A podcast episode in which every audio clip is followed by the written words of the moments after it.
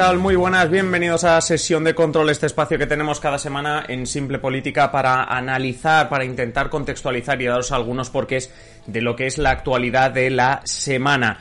Eh, lo hacemos con un servidor, con Adrián Caballero, que por cierto es la primera vez, creo que es el programa número 9, es la primera vez que me presento a mí mismo, o sea que bien por mí. Eh, es así, o sea, es así. Y con el resto de la tropa, que a estos sí que les presento puntualmente y de una manera perfecta. Noelia Casado, Noelia, ¿qué tal? ¿Qué tal la semana? Hola, pues muy bien. Muy bien. Eh, Francisco Javier Rodríguez, Fran, muy buenas. Hola, ¿qué tal? Oye, Fran, eh, bueno, yo creo que si a mí me vendo mal, a ti te vendo peor, ¿eh? Porque, Fran, eh, has escrito un libro, tío, que he visto que lo vas a presentar y no has dicho nada. Fran? Pero, Fran, tío, que lo vas a presentar y no, nos dices nada. Ah, bueno, bueno, bueno, bueno, bueno, pero a ver, tiene su explicación. Bueno, Esto fue... bueno, claro, sí, sí, que un día te pusiste a escribir y... y surgió una página tras otra, no. No, a ver, esto fue el, el trabajo final de máster de historia que hice, bueno, que acabé el año pasado. Eh, pues se ha convertido, bueno, al presentarlo, pues eh, tanto el profesor que lo tutorizó como el tribunal que lo evaluó, pues me, invitó a que, pues oye, pues que esto es publicable, que mira a ver cómo lo puedes hacer. Y entonces a través de Central Studies del Hospitalet, que es una entidad de aquí que os invito, os invito a seguirlos en Twitter, Facebook y todas las actividades que hacen. Es una entidad de investigación histórica y de promoción de la ciudad en Hospitalet de Llobregat y con las que colaboro de vez en cuando, pues me han editado el libro y lo presentaremos el día 11 aquí en, Una, en una parroquia de Hospitalet. Bueno, porque el libro, la temática es la relación entre las parroquias y la inmigración de mitades del siglo XX en Cataluña. Pues que me, si eran unos agentes integradores, etcétera. Sí, sí, de, ahí también que a mí, claro, de ahí también lo que comentabas tú cuando hablabas de Bolsonaro y Lula y la relación que había con la iglesia, cuando hablabas de los movimientos obreros, claro, es que este, claro, tú vas escribiendo el libro, vas dando aquí conceptos. Oye, por cierto, ¿lo colocamos en la docuteca tu libro o qué? Hombre, sería un honor. Se la merece, ¿no? Eh, hay, que meterlo. Y nos enviáis uno firmado. Vamos Dedicado para simple política. Hombre, claro, hombre, hombre. Bueno, bueno, oye, tenemos que hablar de sorteo, ¿eh, Fran? Yo creo que aquí un sorteito de un libro escrito por uno de nosotros, yo creo que te cabe sorteo, ¿no? Hombre, eh, te, cojo la idea, ¿eh? Hombre, claro, hombre, sí, sí. Aquí tiene que, aquí tenemos que sortear estos, estos libros. Para el cuarto, para, para el cuarto del trivial. espérate que no sea quesito de, de, eso de espectáculos tu libro al final en este, en este trivial, pero bueno, ya, ya lo hablaremos. Alba Moreno, ¿qué tal, Alba? ¿Tu semana qué pues tal? ¿También presentaciones de libros o, más relajada? No, no, muy tranquilita, la verdad. Ya tranquila. Siguiendo las lecciones, como siempre. A ti yo creo que de los tres es la que más le encanta. Bueno, yo creo que también, ¿no? diría de los cuatro, pero es la que más te gusta esto de las elecciones. A ti que haya convocatorias especiales, a ti cuando un gobierno se rompe, yo creo que esto a ti te, gusta más de lo normal, ¿eh? Huelo el drama y allí voy. Sí, pero bueno, yo creo que estamos muy empatados, sí. Sí, sí, no, yo creo que a todos yo creo que a todos nos gusta esto de las elecciones y más porque se va a notar hablando de lo que, de cuál va a ser el tema central de, de, esta semana. Si la semana pasada lo fue hacer una previa de las elecciones en Brasil, esta semana lo vamos a hacer con Estados Unidos, con las elecciones de medio mandato en Estados Unidos, que se celebran este martes 8 de noviembre y que vamos a poder seguir, pues obviamente aquí en España en la madrugada del martes al miércoles. Unas elecciones de medio mandato que son casi o incluso más importantes que las elecciones presidenciales. Y vamos a tratar de explicaros el porqué en este programa, en el que hablaremos de cómo funciona el sistema electoral de los Estados Unidos, especialmente el que tiene que ver con este poder legislativo, que es lo que se elige en estas elecciones de medio mandato. El poder legislativo, ya sabéis, en el Capitolio, la Cámara de Representantes, el Senado. Bueno, pues os explicaremos bien cómo funcionan estas elecciones, qué es lo que van a votar los estadounidenses y sobre todo cómo lo van a hacer y cuáles, obviamente, también son las posibilidades que tienen ante sí la mayoría de los ciudadanos de los Estados Unidos. Hablaremos también de, por supuesto, de qué implican estas elecciones de medio mandato, de qué implican estas elecciones al Capitolio, a la Cámara de Representantes y al Senado, y por supuesto hablaremos de los escenarios que se van a presentar, que tenemos delante, es decir, qué puede pasar, quiénes son los favoritos, si los republicanos, si los demócratas, qué puede ganar cada uno y sobre todo también dónde poner el foco. vamos a hacer una pequeña guía para aquellos que queréis seguir esa noche electoral del próximo martes sobre cuáles son los estados clave, cuáles son las elecciones clave que deberemos seguir en esa noche electoral. Y por cierto, atención que durante el directo también hablaremos de algo que estamos intentando preparar para, para la mañanita, de bien prontito, para seguir los resultados en el miércoles día 9, es decir, en esa madrugada del martes al miércoles. Y por supuesto, pues bueno, pues ya veis también lo que tenemos aquí detrás, una bandera de los Estados Unidos, para los que estéis en el podcast. Básicamente hemos cambiado a Tuvalu por Estados Unidos, que no se nos enfaden los de Tuvalu, que volveremos a poner su bandera cuando, cuando toque. Pero esta bandera que tengo yo detrás, atención que si hablábamos del sorteo del libro de Frank, que esto ya lo avanzaremos más adelante, hay que decir que esta bandera se va a sortear. Y atentos durante, durante el programa de hoy que vamos a comentar cómo vamos a sortear esta bandera y cómo podéis conseguir, si queréis, esta bandera de los Estados Unidos que tengo ahora mismo con, conmigo. Pero como siempre decimos, este es el tema central, hablaremos de otras cuestiones.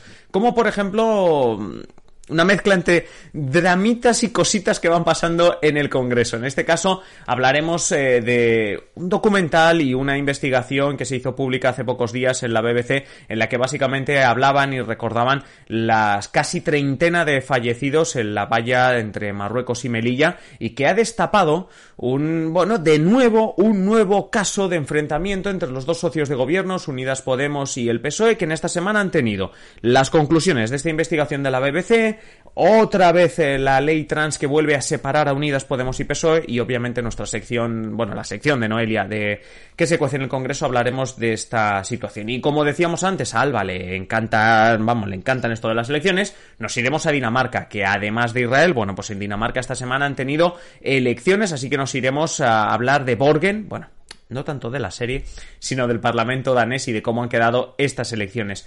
Y con Fran nos trasladaremos a un sitio algo más lejano y algo menos atendido por los medios de comunicación. Iremos hasta el Congo para hablaros de la situación que se ha vivido en los últimos días y que en el fondo no deja de ser la situación que se ha vivido en los últimos años en esta República Centroafricana. Todo esto, como digo, en el programa de hoy que acabaremos como siempre con el trivial, un trivial que ya sé que es la sección que más esperáis todos y que en esta ocasión tenemos las dos rondas clásicas y nuestra ronda especial, no sé si habéis estudiado Alba, Noelia, Fran, capitales de Asia. No sé, ¿cómo, cómo lo veis esto de la ronda de capitales de Asia? Muy mal. Bueno, interesante, a ver, a ver qué sale. Bueno, bueno, uno mal, el otro interesante. No, pues se me ocurrió a mí. No, no se me. Eh, perdona, ah. perdona, se me ocurrió a mí y al chat. Esto de hablar de Asia, no dijeron capitales de Asia, pero hablar de Asia no fue una ocurrencia mía, fue una ocurrencia del chat. Y no sé, eh, yo prometí una cosa, que solo os voy a preguntar por capitales o de qué, de qué país es capital esta ciudad. A ver si es verdad. Esto es, esto es así. También os hago un spoiler. Nos voy a preguntar la capital de Japón. Es decir, a ver. Nos lo imaginábamos. Bueno, bueno. Vale, bien, bueno, perfecto. Si os lo imaginabais. Pase, pase. Mm, bueno, y si no pase, pues a mí me sabe mal, ¿eh? Pero, esto es lo que hay. Yo pongo el nivel alto, sobre todo el nivel alto para los del chat, que ya están ahí, Daniel, está y Jorme, están ya, vamos, eh, expectantes, yo creo. Están aquí, pero yo creo que ya pensando más en el, en el trivial que en otra cosa. Pero eso sí, antes, antes del trivial, como decimos, nos tenemos que meter en harina. Y en este caso lo vamos a hacer para, como decimos, hablar, hacer una previa de las elecciones que se vienen en Estados Unidos. Pues eso, vamos a hablar de las elecciones de Estados Unidos. Por cierto, este himno no creo que lo tenga que poner nunca más en, el, en un trivial ni nada, porque creo que básicamente lo, lo conocemos todos. Estados Unidos celebra este martes 8 de noviembre las elecciones de medio mandato y vamos a hablar de ellas y vamos a tratar de poneros en contexto. Vamos a intentar ayudaros a entender qué está en juego, por qué son importantes o por qué insistimos desde aquí en que son importantes y qué escenarios se abren de ahora en adelante. Lo primero que vamos a hacer es explicaros en qué consisten estas elecciones y lo va a hacer nuestra compañera Noelia. Noelia, a ti te hemos encargado pues esa misión, la de que, bueno, una misión, que te hagas de profe. Hoy, hoy la profe eres tú, hay veces que nos toca, vamos repartiendo ese rol, hoy te toca a ti. Así que Noelia, explícanos un poquito ¿Qué tenemos este próximo martes? ¿En qué consisten estas elecciones? Bueno, voy a, voy a intentar hacerlo como tú, al menos, de bien el rol de profe. Pero bueno, sí, yo creo que sobre todo hay varias cuestiones que tenemos que tener claras para más adelante, pues, ser conscientes de cuál es la magnitud de estas elecciones y qué puede implicar o qué cambios van a conllevar eh, sus resultados, ¿no? Bueno, pues este próximo martes 8 de noviembre tenemos las eh, midterm o elecciones de medio mandato en Estados Unidos que siempre se hacen el martes siguiente al primer lunes de noviembre. Eh, los estadounidenses son muy suyos para muchas cosas y esto es algo en concreto. Eh, bueno, podemos decir que son las elecciones legislativas más importantes. ¿Por qué? Porque en Estados Unidos, como bien sabréis, por un lado tenemos el Senado y por otro lado la Cámara de Representantes.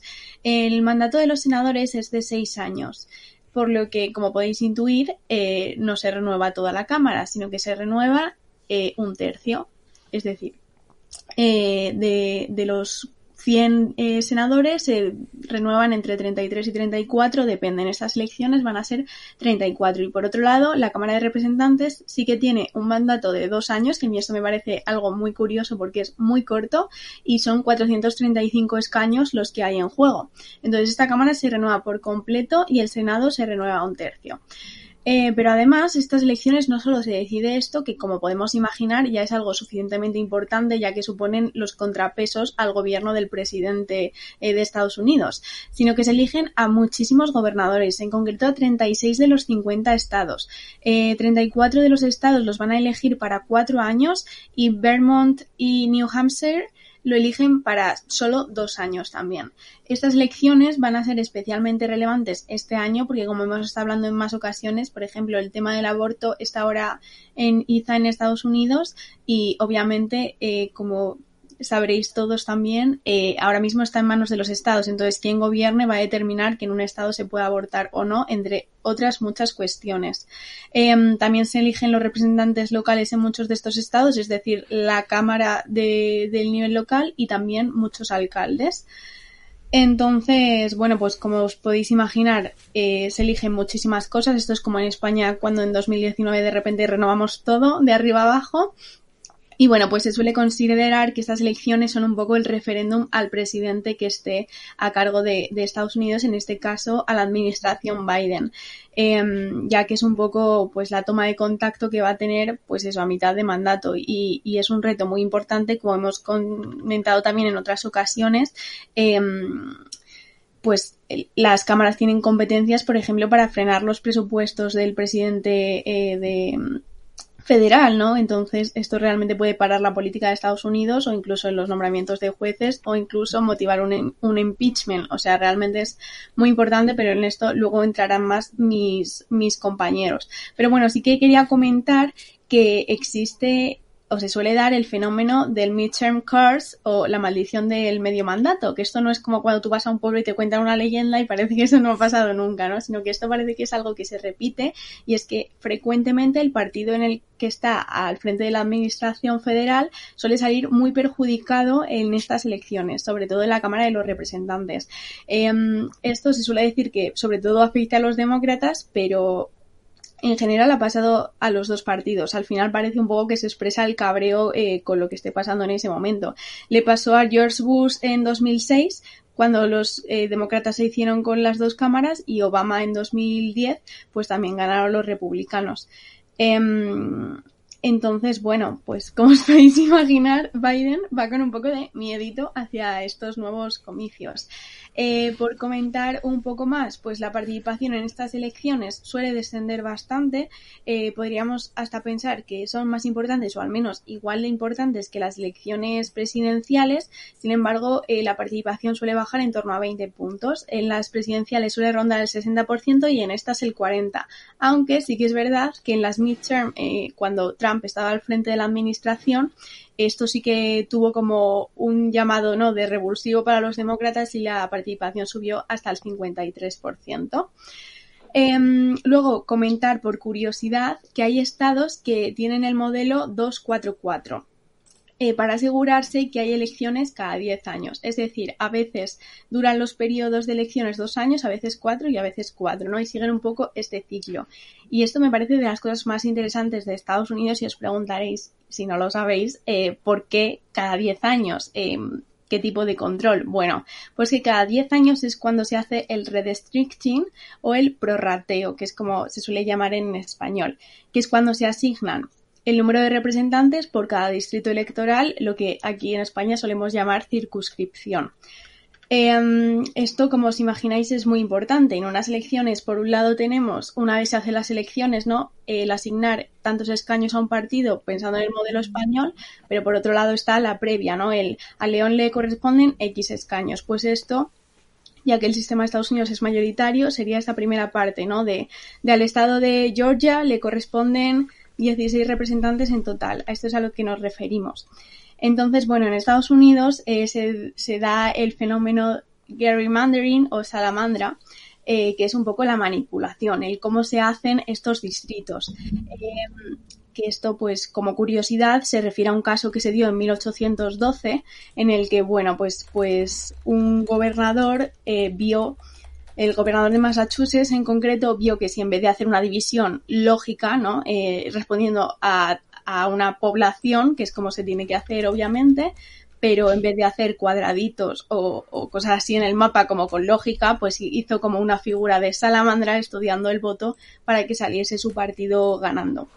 Entonces, bueno, en Estados Unidos hay mucho escepticismo con el redistricting y por eso eh, quieren decidir antes de que se haga esta nueva división, ¿vale? Para, porque en principio se piensa que si está el Partido Demócrata al frente va a hacer los distritos para que le favorezcan. Eh, no sé si lo he explicado bien, espero que sí. Em, y bueno, pues como comentaba, a diferencia de las elecciones presidenciales, que ya sabemos que se eligen, los ciudadanos lo que votan son unos comisarios que después son los que votan al presidente, en este caso la elección sí que es directa. Es un winner takes all, en cada distrito tenemos un candidato, normalmente un candidato republicano y un candidato demócrata, el que gane la mitad más uno, se lo lleva. Bueno, el que tenga más votos. Eh, digo la mitad más uno porque hay en ciertos estados en los que se puede presentar más personas. Una cosa es que lo normal es que sean dos y otra cosa es que esté prohibido que se presenten más partidos.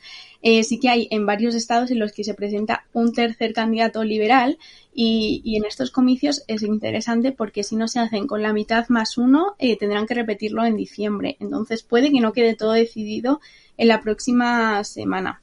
Y nada, así por requisitos, por terminar de comentar, para postularse a la Cámara de los Representantes hay que tener 25 años y llevar viviendo en Estados Unidos 7 años. Y para presentarse al Senado hay que tener 30 años al menos y llevar viviendo 9. Entonces, bueno, no son unos requisitos mm, muy elevados, yo creo, comparando con, con otros sistemas que hemos visto. Y bueno, pues eso yo creo que sería toda la, la previa. Joder, eh, no, quiero detenerme mucho aquí por no pisar sobre todo pues a Alba y Frank que nos van a comentar otros detalles sobre las elecciones. Pero yo creo que más o menos lo, lo, tenemos todo. Es decir, al final funcionan como las presidenciales en el winner takes it all. Es decir, aquel partido que gane, sea por un voto, sea por un millón, se acaba llevando ese distrito en el caso de la Cámara de Representantes, ese senador en el caso de los eh, del Senado. En el Senado tenemos a 100 senadores, dos por estado. Sí, sí. Al final, los estadounidenses hay gente que va a votar Mínimo tres cosas, porque de los 50 gobernadores que tiene Estados Unidos, en 36 estados van a elegir a su gobernador también. O sea que Ostras, eh, Fran, Alba, aquí nos quejamos de votar, pero es que allí puede que llegue la gente con cuatro o cinco papeletas, a no ser que vaya allí lo... pero pueden llegar con cuatro o cinco, o cinco papeletas, no sé. Es que encima, en algunos, en algunos estados también eh, se, se, van a celebrar algunos referéndums eh, sobre, la, sobre la cuestión de, del aborto, o sea que... Sí, sí, sí, sí. Mucha papeleta, sí, sí. mucha papeleta. Fran, tú, ah, eh, ¿cuál es la elección en la que más recuerdas llevar, que más papeletas y recuerdas Creo recordar que hubo unas municipales que coincidieron con unas europeas recientemente. Sí, bueno, en 2019, correcto, sí, sí. Las de y como, 2019. Y como decía Noelia, además, llegabas a esas un mes después de haber hecho las generales de abril del 2019, que no sirvieron para nada, porque se repitieron en noviembre de 2019. Correcto. O sea que sí que Correcto. muchas muchas papeletas, mucho Esas fueron las que tú estuviste en el colegio, ¿no? No, yo estuve, yo estuve en las del COVID del año pasado. Ah, vale. Esas fueron la segunda vez que votamos nosotras. Nuestra primera vez que votamos fueron las primeras generales fallidas. y, luego la segunda vez ya votamos un montón, en plan. Dijimos, wow.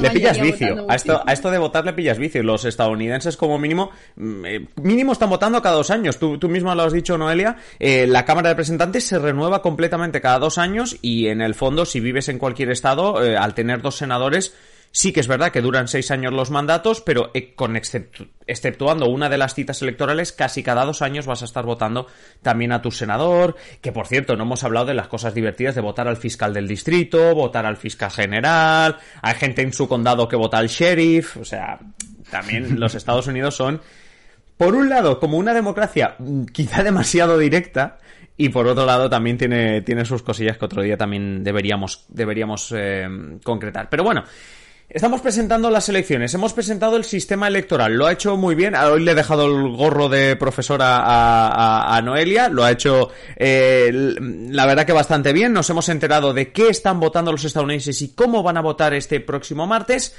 pero si cogemos lo que dice Noelia y nos centramos solo en el Capitolio, en el Senado. Y por ponerte, también eh, los gobernadores, aunque no nos harían falta, estamos hablando de que va a haber más de 500 elecciones a la vez, o como le gusta decir a los norteamericanos, más de 500 carreras electorales el mismo día y al mismo tiempo. Por tanto, nosotros no podemos seguir 500... Es que ya os digo yo que ni ellos, escuchando los podcasts de Político, de 538, de esta gente, que no están siguiendo todas las elecciones. Es imposible. Así que nosotros vamos a intentar facilitaros un poquito la vida si se lo hemos encargado sobre todo a Fran. Fran, tu misión era que, digamos así, nos, mm, nos, separes el grano de la paja y nos digas exactamente en esa noche electoral del martes al miércoles dónde hay que poner el foco y un poquito también por qué. Mm, cuéntanos, ¿dónde, ¿dónde tenemos que poner el foco este próximo martes? Pues mira, Ah, lo vamos a poner en siete estados, en concreto, ¿vale? Siete estados que o bien ah, cambiaron de demócrata a republicano en el 2020, o bien pues hay alguna carrera para conseguir el puesto de gobernador que es interesante destacar aquí, ¿no? Eh, son siete estados, como hemos dicho, ¿no? Eh, que son en concreto Arizona, Georgia, Michigan, Pensilvania, Wisconsin, Ohio y Nevada. ¿Vale? Son, digamos que los siete estados donde se cuece el bacalao donde va a haber, donde los medios de comunicación están poniendo más el, más énfasis, ¿no? Para explicar. Vamos a ir por orden. Empecemos por Arizona, porque Arizona es un estado donde Biden ganó en 2020. De hecho, fue el primer demócrata que lo hacía en este estado desde 1996 con Bill Clinton. Es decir, que los últimos 70 años solo Biden y Clinton, eh, demócratas, han ganado en Arizona, un estado tradicionalmente republicano. Aquí el voto latino es importante, ya que representan el 20% del electorado, ¿vale? En 2020, el 61% de estos latinos votó demócrata, frente a un, 37% que votó a republicanos, ¿vale? Como hemos dicho, es un estado importante, puesto que además es fronterizo con México y es un punto caliente en lo que a política migratoria se refiere. Sin ir más lejos, Donald Trump ha invertido casi 2 millones de euros a través de una compañía en anuncios que critican al senador Mark Kelly, que ganó un puesto en el Senado por este estado en el 2020 y que es exastronauta también, hay que decirlo, y al cual acusa de mentir sobre la situación real de la frontera. Por lo tanto, perdón, es un estado en el que habrá que, estar pendiente porque eh, se juega mucho más que la elección, ¿no?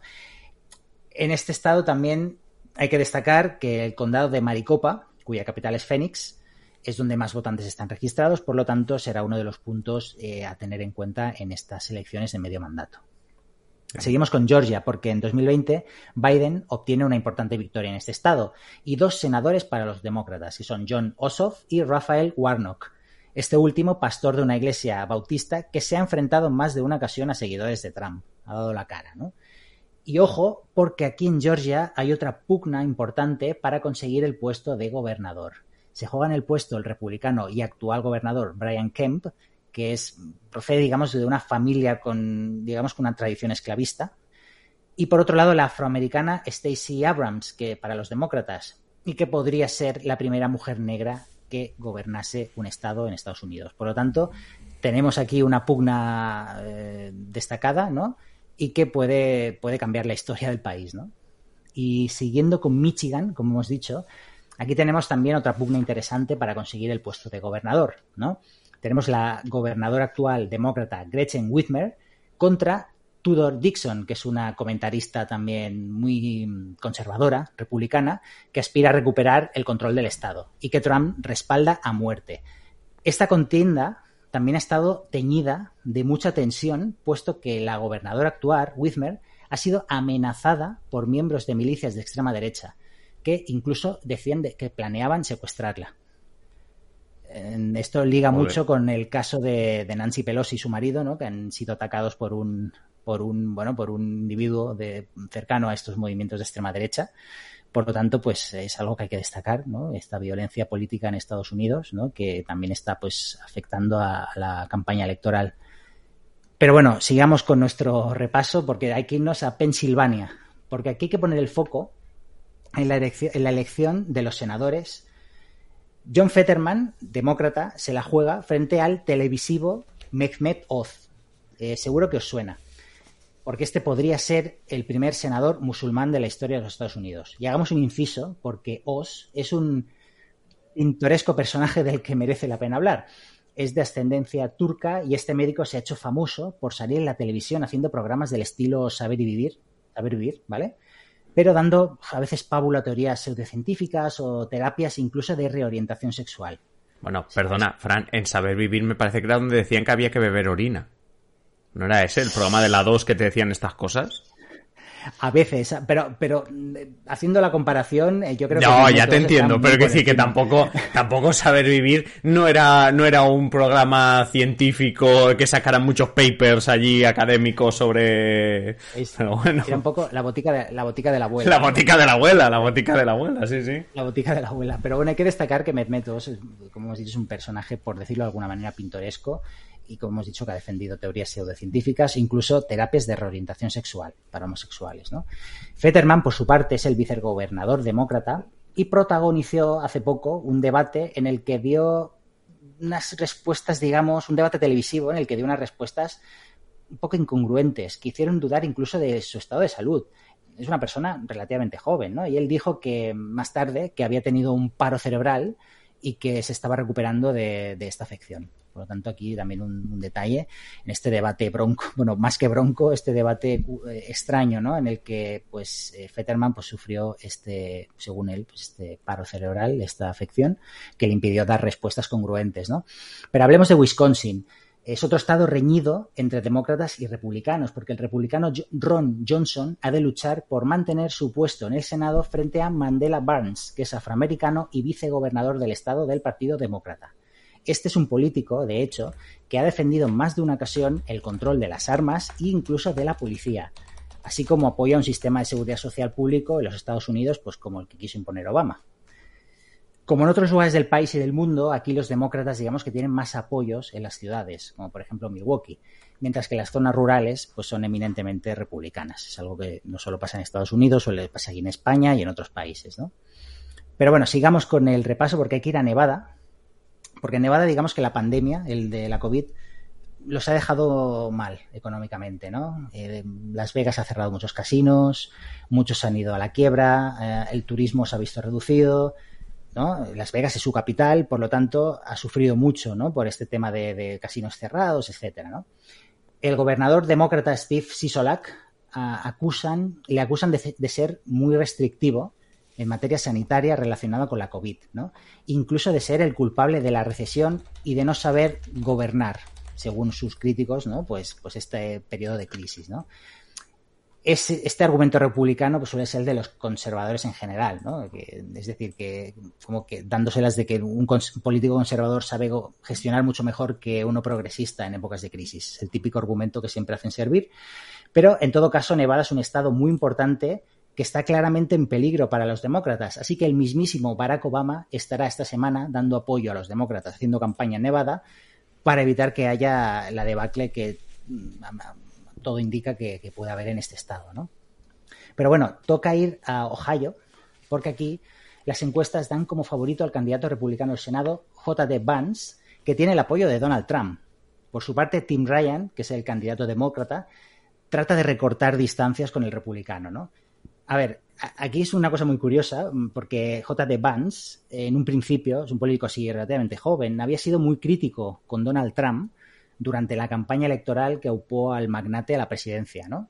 Pero digamos que con los años eh, su discurso ha ido rebajando e incluso ha cambiado totalmente de opinión, lo que le ha acercado mucho a Donald Trump, ¿no?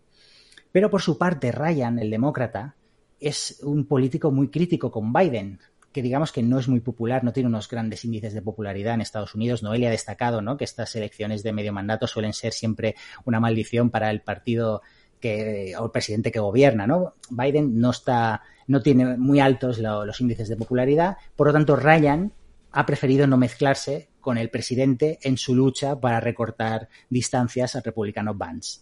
Por lo tanto, también es curioso, ¿no? De ver cómo a veces, pues, eh, los partidos en, Estados Unidos, pues, no, no son lo mismo que no son la misma concepción de los que tenemos aquí en España, ¿no? Y hasta aquí el repaso de los siete estados. Exacto, los siete estados, los siete estados donde tenemos que poner el foco este, este martes. Eh, por cierto, eh, este, este martes, aparte, además de, que en los siete estados, tú has comentado todas esas elecciones a gobernador, hay que tener en cuenta que en muchos de los estados que has comentado, como por ejemplo Pensilvania, que ya has hablado de la carrera por el, por la plaza de senador, pues habrá que estar atento también a esta, a esta, a esta plaza de senador y cómo quedan pues la Cámara de Representantes y, el Senado también además de todo lo que, lo que ha comentado Fran. Antes de seguir con la parte de, Estados Unidos, dejadme que haga una pequeña pausa porque se me ha olvidado hacerlo al inicio, el tema de agradecer a los nuevos mecenas, que ni los hemos nombrado a los nuevos mecenas esta semana. Eh, por supuesto, a nuestro mecenas en nivel presidente José Pérez, o sea, como siempre, mandarle un saludo afectuosísimo a todos los mecenas que nos seguís apoyando cada semana, por supuesto. Y en este caso se nos ha unido una nueva, perdón, una nueva alcaldesa, Bárbara, así que también un saludito esta semana a Bárbara y ya sabéis que, los mecenas son los que al final hacen posible este proyecto. Al final, sin ellos, por ejemplo, no podríamos comprar banderas de Estados Unidos, entre otras cosas.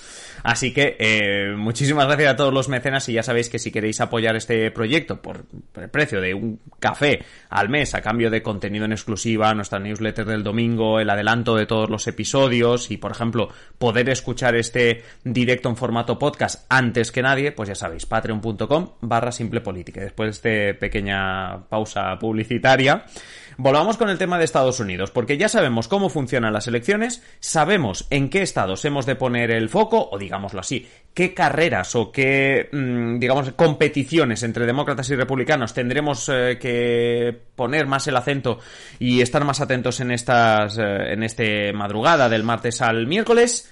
Nos falta saber pues exactamente por qué esto importa y qué escenarios se abren y, qué importancia tiene dominar el Senado, dominar la Cámara de Representantes, dominarlo todo o quedarte sin nada. Y para ello hay que tener en cuenta, por ejemplo, algunas de las predicciones, especialmente, pues como digo, algunas de las predicciones que están haciendo los principales medios de comunicación en Estados Unidos, especialmente Político y 538, que se dedican básicamente a hacer predicciones utilizando Big Data, utilizando a los mayores expertos en, como digo, en este tipo de predicciones en los Estados Unidos. Y ambos predicen más o menos lo mismo. Estamos eh, visitando, por ejemplo, político.com, en el que nos hablan sobre todo de cómo es el Senado esto también lo comentaba Fran al hablar de Pensilvania y otros estados. Es el Senado el que ahora mismo tiene eh, el foco puesto porque parece que la Cámara de Representantes, a pesar de que ahora mismo la mayoría es demócrata, puede acabar y tiene posibilidades, bastantes posibilidades de acabar en, eh, en manos republicanas y es el Senado donde se va a poner todo el foco. Desde 538 son más, incluso más... Em, agresivos en el sentido de dar 85% de posibilidades a los republicanos de quedarse con la Cámara de Representantes mientras que ponen algo más de igualdad en la parte del Senado. Y con todo esto, pues lo que hemos intentado esta semana es entender también qué importancia tienen estas elecciones y sobre todo qué escenarios se pueden abrir, porque esto no dejan de ser encuestas y anda que no saben los estadounidenses en los últimos años de que las encuestas se acaben rompiendo. Así que, Alba, a ti te hemos encargado esta semana que, mm, bueno, pues básicamente nos expliques un poquito qué escenarios se pueden abrir, como los favoritos y los no favoritos y las sorpresas que pueden haber. Y exactamente qué significan estos escenarios. ¿Qué pasa si unos dominan el Senado pero no dominan la Cámara? ¿Qué pasa al revés? Y bueno, ¿qué pasa? ¿Cuáles son los mejores y peores escenarios para Biden? Cuéntanos. Vale, bueno, pasan muchas cositas. Eh, al final... Van a eh, pasar cositas. Van a pasar cositas, se vienen cositas. al final, eh, tanto para los demócratas como para los republicanos, controlar al menos una de las cámaras es fundamental porque eso les permite pues promover la agenda política que, llevaban vendiendo en, campaña y también para dificultar la del, la partido contrario, ¿no? Teniendo siempre en cuenta que el presidente al final puede vetar las leyes que que, emanen del Congreso en este eh, sistema de contrapesos tan, tan famoso de Estados Unidos. Eh, pero para Biden estas elecciones son clave porque el resultado va a determinar cuál es su, su margen de maniobra eh, para actuar, para llevar a cabo pues las propuestas que, ha ido haciendo durante estos dos años en los próximos dos años que le quedan de mandato. Entonces vamos a ver qué escenarios puede haber. Primero, que se mantenga lo actual, que haya mayoría demócrata en ambas cámaras y esto pues eh, podrá seguir de forma similar eh, con su legislatura eh, Biden y podrá seguir completando todas sus promesas si salen. luego, otro escenario sería que es como, como comentabas, Adrián, lo que, lo que dicen las encuestas, que los republicanos consigan el, el control de la Cámara de, de Representantes y que los demócratas puedan mantener el Senado eh, y si esto pasa, Biden y los demócratas eh, al final perderían gran capacidad para poder sacar adelante, como decía, alguna de las medidas que, ya ha prometido y dejaría a Biden sin poder para eh, promover iniciativas relacionadas con tres de sus pilares fundamentales durante toda esta legislatura, que han sido, como, como venía comentando antes Noelia, pues proteger el aborto, legislar contra el cambio climático o restringir el acceso a las armas. Eh, por su parte, el Partido Republicano eh, solo necesitaría unos cinco escaños más de los que tiene ahora mismo y si lo consigue podría decidir qué leyes se debaten en el Congreso y conseguiría tener a uno de sus miembros como la tercera máxima autoridad del país. Todo apunta a que sería Kevin McCarthy, que actualmente es el líder del partido, del Partido Republicano en la Cámara de Representantes, eh, pero lo veremos. Eh, y respecto al Senado, que decías, Adrián, que, que están todos los focos ahí, parece que los demócratas tendrían más opciones de mantener el control, pero si los republicanos controlasen también la Cámara Alta, eh, esto complicaría muchísimo la estabilidad política de Biden, porque solo podría recurrir a la herramienta del veto y, esperar a tener más suerte en las próximas elecciones. Y además, eh, los republicanos podrían impedir pues las, las confirmaciones, ¿no? Las nominaciones judiciales de, de Biden, porque al final, cuando se quieren confirmar eh, nominados a los departamentos federales, que son como los ministerios, se necesita la aprobación del Senado. Y pasa lo mismo con las nominaciones judiciales. Por ejemplo, eh, si se quiere nominar a un juez del Tribunal mm, Supremo, al final necesitas una mayoría de, en el Senado. Eh, y si ninguna de las dos cámaras está bajo el control de Biden, el presidente pasaría a centrarse en temas que quizá no dependan tanto del aval del Congreso como propuestas eh, en política exterior o también podría centrarse en, reforzar eh, su campaña, ¿no? Si, decide presentarse en las presidenciales de 2024. Eh, y la, lo cierto es que hace unos meses sí que es verdad que los los, los, demócratas como que se vinieron un poco arriba, y no sé si os acordáis, por la sentencia está, bueno, sí, os acordáis, del Tribunal Supremo que derogó el, el derecho al aborto, y bueno, hubo varios tiroteos y esto como que impulsó muchísimo la campaña demócrata, pero eh, al final las, prioridad, las prioridades de los ciudadanos eh, estadounidenses han cambiado y están muchísimo más preocupados por la economía, por el crimen, por, por la inmigración, y esto es algo que, que favorece a los republicanos.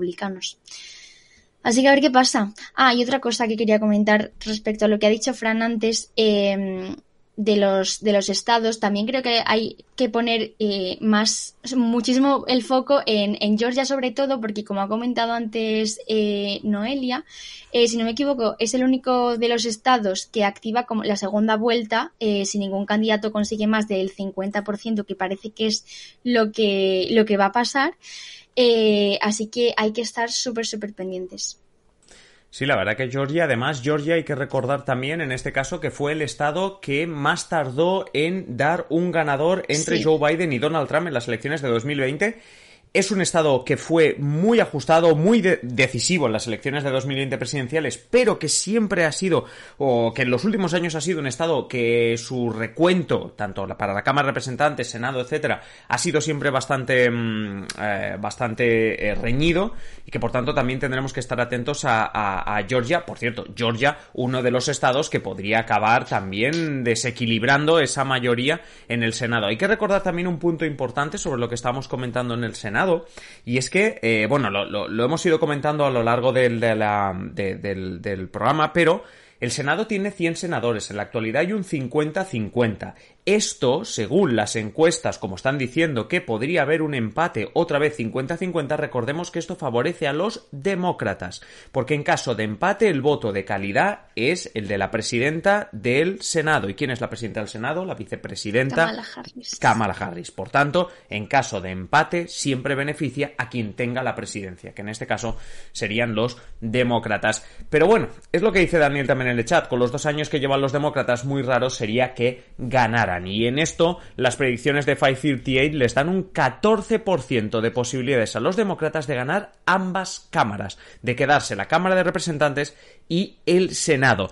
La opción mayoritaria sería que, según las predicciones, que en un 54% los republicanos acabasen ganando ambas cámaras y en un 31% apuestan porque lo que estábamos diciendo, que los republicanos se lleven la Cámara de Representantes y los demócratas el Senado.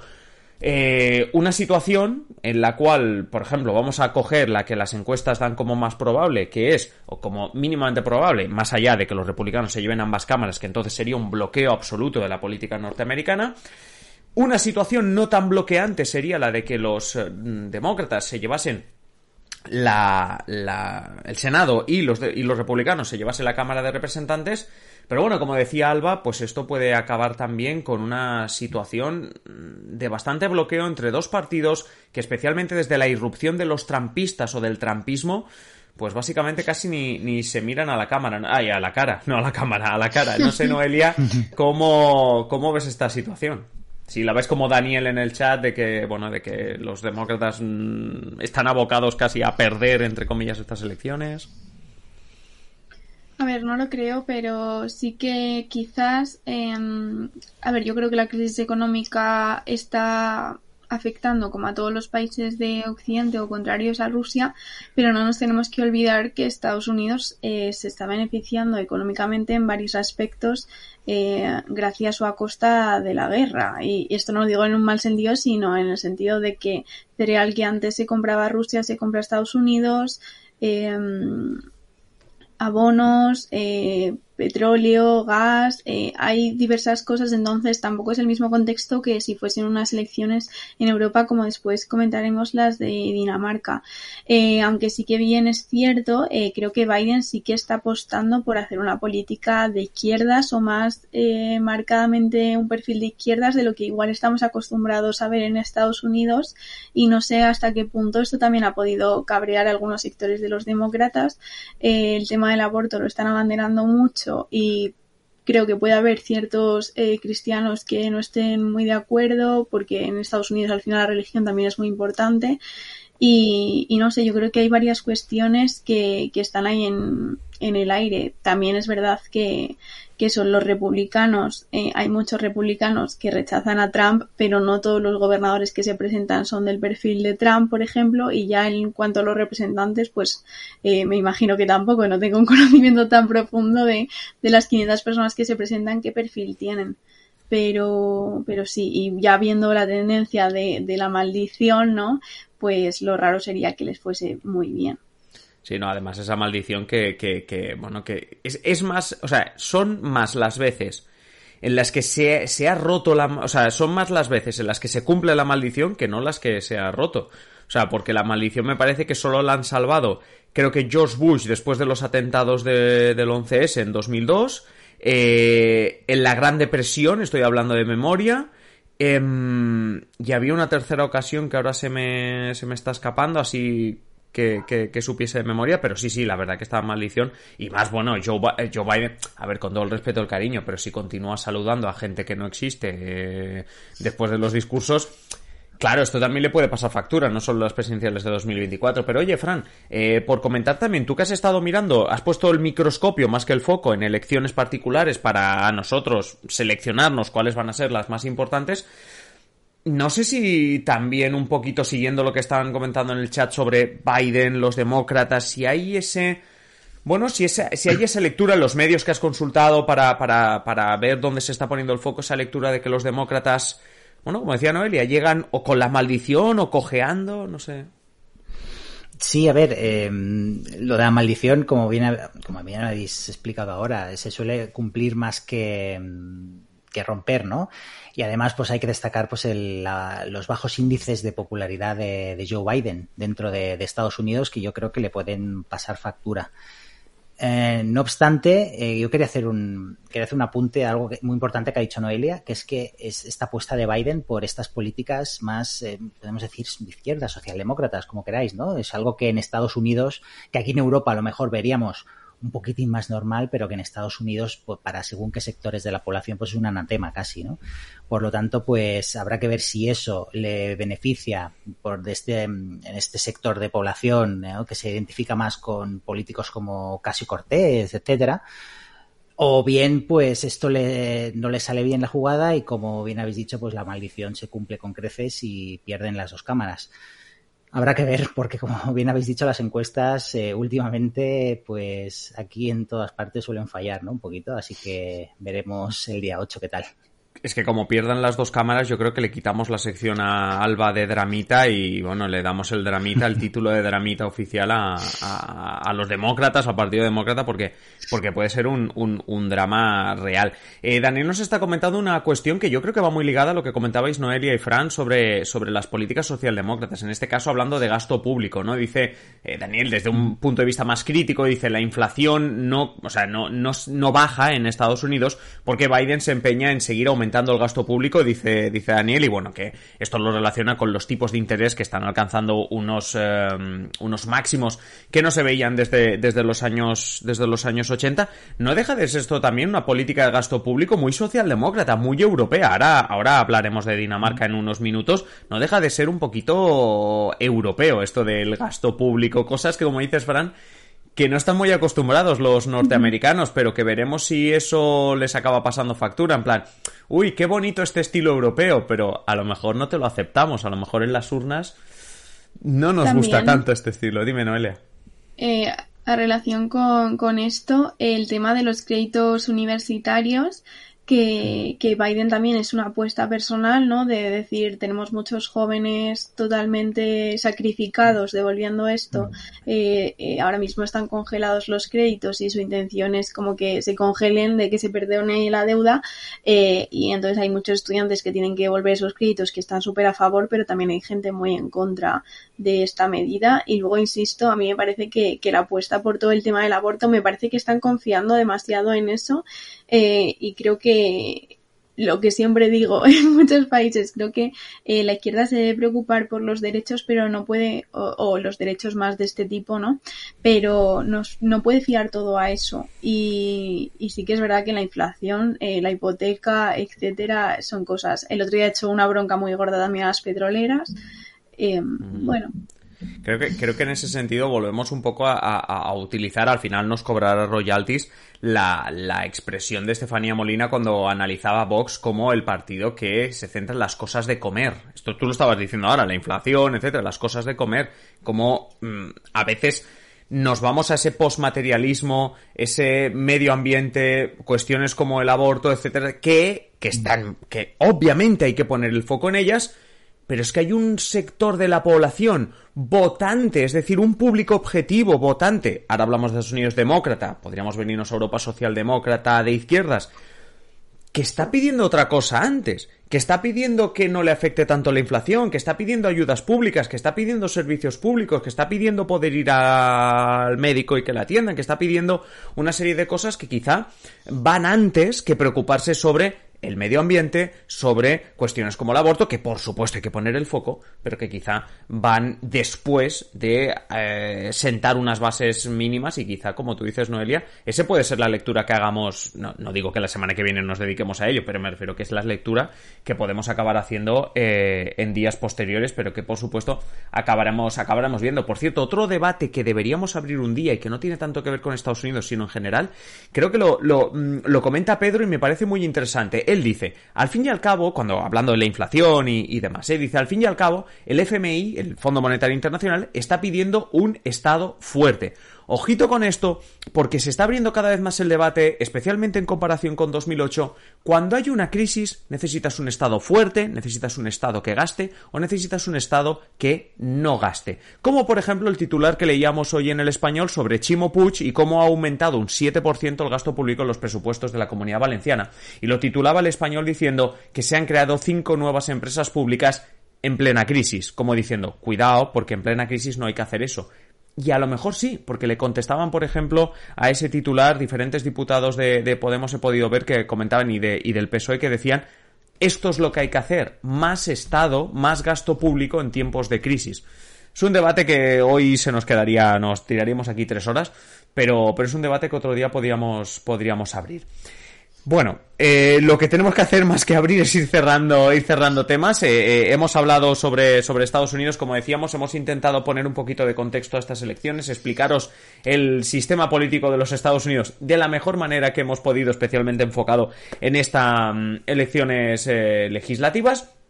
Por supuesto, os hemos hecho una mini guía para que no os perdáis en 500 elecciones, sino que pongamos el foco en esos 7 puntos, en esos 7 estados que nos ha comentado Fran y con Alba, pues hemos visto lo que puede pasar, que básicamente es que los republicanos acaben tomando como mínimo el control de una de las cámaras. Pero como decimos, no es lo único en lo que nos queremos centrar esta semana. Eh, ahora vamos a hablar no de cosas que están por pasar, sino sobre todo cosas que han pasado. Y en este caso, vamos a empezar por esa sección que tenemos con Noelia de qué se en el Congreso y es que en el Congreso lo que se está cociendo especialmente o lo que se está lo que está pasando en, es una pelea digámoslo así es un nuevo enfrentamiento dialéctico entre los socios de gobierno, entre Unidas Podemos y el PSOE. Esta semana a causa de dos temas bastante diferentes, pero que realmente eh, nos muestran cómo hay severas diferencias entre el Partido Socialista y Unidas Podemos. El primero de ellos es la ley trans, un tema del que hemos hablado eh, en varias ocasiones, pero el segundo es más reciente, tiene que ver con un documental publicado hace, bueno, pues a principios de semana, si no me equivoco fue el martes, por parte de la BBC, el medio público británico, en el que se destapaban eh, actuaciones por parte no solamente de la policía marroquí, sino actuaciones en suelo español con los incidentes que tuvieron lugar en verano de este 2022 en la valla entre Melilla y Marruecos y que acabó con el fallecimiento de casi una treintena de inmigrantes. Todo ello ha suscitado, pues como decimos, una pelea entre los dos socios de gobierno, pero bueno, Noelia, yo no me enrollo más, cuéntanos mejor qué ha pasado esta semana y cuáles son estos piques entre, bueno, piques ya clásicos casi, entre Unidas Podemos y, y PSOE. Sí, bueno, la verdad es que está el panorama bastante caldeado en el Congreso y además creo que son los dos temas bastante serios y no son otras diferencias como por ejemplo hablamos eh, sin quitarle importancia a otras políticas, ¿no? Pero cuando hablamos de que no se ponían de acuerdo para los presupuestos, al final fue algo que se pudo apañar bastante rápido, pero ahora mismo los dos temas enfrentan derechos como, como ha dicho hoy Yolanda Díaz y, y bueno, parece que no va a ser tan sencillo de resolver. Eh, primero voy a abordar, si os parece, el tema de la ley trans y después del otro, porque como mezclemos todo va a ser un poco... Eh, no, es que además son bastante diferentes, son peleas entre los socios de gobierno por dos temas que obviamente no tienen nada que ver. De hecho, eh, la ley trans, pues precisamente ya hemos hablado en otras ocasiones que bueno es algo que está trayendo bastantes roces dentro de los socios del gobierno. El PSOE ha, cambiado mm, yo diría radicalmente de postura. Es llamativo ya que es un anteproyecto que parte del propio Consejo de Ministros. Las mismas personas que estaban ahí sentadas eh, han planteado dudas después de este texto. Y, bueno como comentamos eh, no sé si fue la semana pasada hace dos semanas el PSOE había pedido varias eh, ampliaciones del plazo de presentación de enmiendas y, y, ahora parece que ha acabado la definitiva, pero efectivamente el grupo socialista en el Congreso ha presentado varias enmiendas. Eh, son bastantes, entonces eh, no voy a entrar al, detalle en todas ellas, eh, pero sí que sobre todo me gustaría destacar pues la que más ha molestado a Irene Montero y realmente pues ella piensa que el PSOE está totalmente entorpeciendo eh, la aprobación de esta ley, que bueno, pues hoy el gobierno ha transmitido, sobre todo la parte socialista, que sí que se van a aprobar en esta legislatura, al igual que la ley de vivienda y la modificar la ley Mordaza, pero que son cosas pues que se dejarán para después de los presupuestos. Entonces, bueno, tampoco es algo que Unidas Podemos vaya a recibir con los brazos abiertos esta noticia, ¿no? Pero bueno, el cambio fundamental, como sabéis, esta ley lo más discutido desde la derecha y lo que se ha puesto en cuestión desde algunas figuras del Partido Socialista es la autodeterminación de género, eh, el que la persona pueda decidir cambiarse de género, eh, de sexo en el registro, eh, sin pasar por un examen médico. Y bueno, pues el PSOE cree oportuno que se necesite un aval judicial para los menores entre 12 y 16 años para, para llevar a cabo este cambio de sexo en el registro. Eh, ¿Qué pasa? Que el texto del anteproyecto, del anteproyecto y el proyecto aprobado en Consejo de Ministros eh, solo lo comprendía hasta los 14. Es decir, se ha aumentado esta edad de los 14 a los 16. Que bueno, es un tema que quizás eh, puede parecer menor o tal, pero bueno, pues al final es lo de siempre, ¿no? Eh, fomentas que, quizás dependa de los padres o de un periodo judicial, etcétera, es infantilizar más a estas personas y bueno, pues es lo de siempre, es difícil determinar dónde está la madurez de cada persona, etcétera. El Partido Socialista eh, se escuda en que lo que busca es reforzar las garantías de esta ley y buscar el interés superior del menor eh, un poco la idea de que no se arrepienta ¿no? y que sea un proceso eh, revisado. Entonces, bueno, pues esta, esta visión de es algo de lo que puedes no estar tan convencido, etc., etc., pues bueno, a Unidas Podemos le ofende bastante porque es una cosa que, bueno, pues si sientes, ¿no? Si tú realmente piensas que, que, que no eres así, pues bueno, en fin, eh, puede ser una lectura un poco paternalista, ¿no? Eh, insisto que sería ampliarlo de los 14 a los 16. Nadie está discutiendo que un niño de 12 años pueda tomar esta decisión por sí solo. Eh, pero bueno, básicamente esta es la moción como que está causando el gran problema. Eh, además, eh, también esto afecta a lo que es la rectificación, o sea, si tú cambias de opinión, antes digamos que podías echarte para atrás simplemente con el proyecto aprobado y ahora el PSOE pues pide que sea a partir de los seis meses y que necesitas una, una rectificación, o sea, necesitas solicitar la rectificación también por un proceso judicial eh, para los menores de 16 años. Entonces, bueno, luego hay enmiendas eh, yo creo que más positivas, ¿vale? Que buscan eh, medidas como por ejemplo que empresas de más de 50 empleados tengan un plan para integrar personas LGTBI con especial énfasis en mujeres trans, em, un plan o sea, que se busque integrar a las mujeres eh, transexuales que han dejado la prostitución, o, como reforzar los planes de, de inclusión, eh, medidas de educación, como cosas de integridad. Eh, como comentaba, son muchas medidas, prevenir el sin hogarismo, etcétera. Em, esto no ha generado debate y en realidad eh, no sabemos muy bien cuál es la postura de Unidas Podemos porque eh, se ha quedado todo como siempre suele pasar, ¿no? Al final hay una medida polémica y, es eso. Entonces, bueno, pues eh, más adelante se votarán en pleno y veremos eh, qué entra en normativa y qué no. Eh, pero bueno, bajo la excusa de, del garantismo, pues al final se ha creado pues un debate muy eh, arduo, ¿no? Porque, bueno, pues sabemos que esto es muy importante para el lado de Podemos, sobre todo para Irene Montero, y, y pues nada, eso está liado por un lado. Sí, este, esto es uno de los temas que, que, además se ha hecho más viral, digamos que de los dos temas que vamos a comentar, este es el que más ha dado que hablar en el enfrentamiento entre, entre los dos socios de gobierno, pero por si esto no fuera poco, que ya que dos socios de gobierno otra vez se enfrenten, ya dices, bueno, tenemos ese documental de la BBC, cuéntanos. Bueno, pues, pues la BBC ha publicado un documental durísimo Eh, pero bueno, han dicho cosas que en realidad medios españoles ya habían dicho, ¿no? Eh, público, El Salto, El Diario, ya habían sacado informaciones en ese sentido, pero bueno, es lo de siempre. Cuando tiene repercusión internacional, parece que, que todos se escandalizan, incluso el Partido Popular ha pedido explicaciones. Eh, yo os recomiendo ver el reportaje si tenéis la oportunidad, dura como media hora y, creo que merece mucho la pena. Eh, la BBC al final tiene una reputación por algo y es un reportaje de mucha calidad, pero bueno, eh, básicamente supongo que recordáis que hubo un salto masivo. En el momento ya se entendió que las fuerzas marroquíes empujaron a estas personas a cruzar la frontera, ¿no? Que fue una estrategia política, etcétera. Eh, y bueno, ¿qué se ve en este documental? ¿Por qué ha sido tan polémico? Bueno, pues un equipo de, la BBC se desplaza tanto al lado de Melilla como al lado marroquí. Entonces, básicamente lo que hacen es analizar el, terreno. ¿Qué pasa? La valla, lo que viene a ser eh, la frontera, eh, pues es como una pared, ¿no? Una valla. La cosa es que justo al saltar la valla hay una especie de plaza cuadrilátero, cubo, mm, no sé cómo explicarlo, un rectángulo, ¿vale? Pero con paredes, etcétera. Entonces, las fuerzas marroquíes se ven los vídeos como llevan con coches a los eh, inmigrantes, eh, cómo les fuerzan a saltar ese primer muro y se quedan atrapados en esa como especie de caja, ¿vale?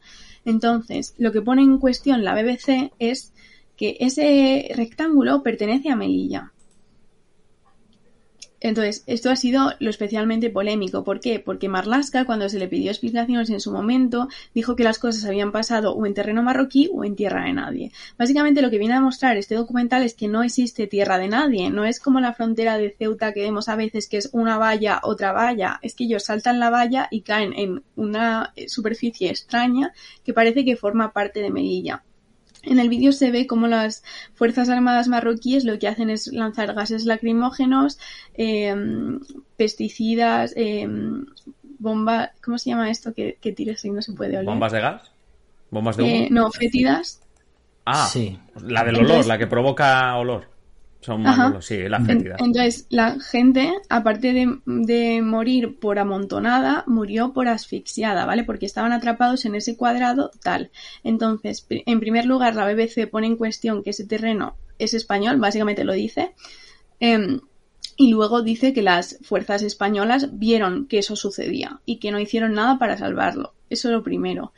Eh, se ve vídeos, es que es, muy difícil de explicar sin imagen, pero eh, como que el cuadrado este tiene una valla que la puerta se abre hacia el lado marroquí, ¿vale? Entonces se ve a las Fuerzas Armadas marroquíes que entran, que les, les pegan, eh, les pegan patadas, con, con porras, etcétera, les pegan muchísimos golpes. Se entrevista a varias personas que saltaron, un chico que consiguió llegar a España meses más tarde y otros que siguen en Marruecos. entonces es todo bastante tremendo y básicamente eh, lo que vienen a decir es que también se vio como cuerpos eh, de personas muertas eh, fueron llevadas desde el territorio español al territorio marroquí. Esto es lo que el gobierno ha negado mm, tajantemente. Marlaska en un primer momento, hace meses, dijo que, que las fuerzas marroquíes nunca entraban en territorio español, luego dijo que a veces entraban pero que no actuaban y bueno, pues ahora está un poco en cuestión. Sobre todo lo que os digo, la disputa en primer lugar es si eso es territorio español, porque si eso es territorio español tenemos un verdadero problema, porque es que la cantidad de personas que hay ahí aglutinadas, de verdad, eh, supera muchísimo la veintena que se supone que se ha dado como, como cifra oficial. Entonces, es un tema bastante grave. Unidas Podemos y el resto de socios hoy han pedido eh, que se vuelva a abrir, vamos, que se abra una comisión de investigación en el Congreso porque no se, no se autorizó. El PSOE lo frenó la vez anterior. Em, ya comentamos en otra ocasión que el defensor del pueblo está estudiando este fenómeno también.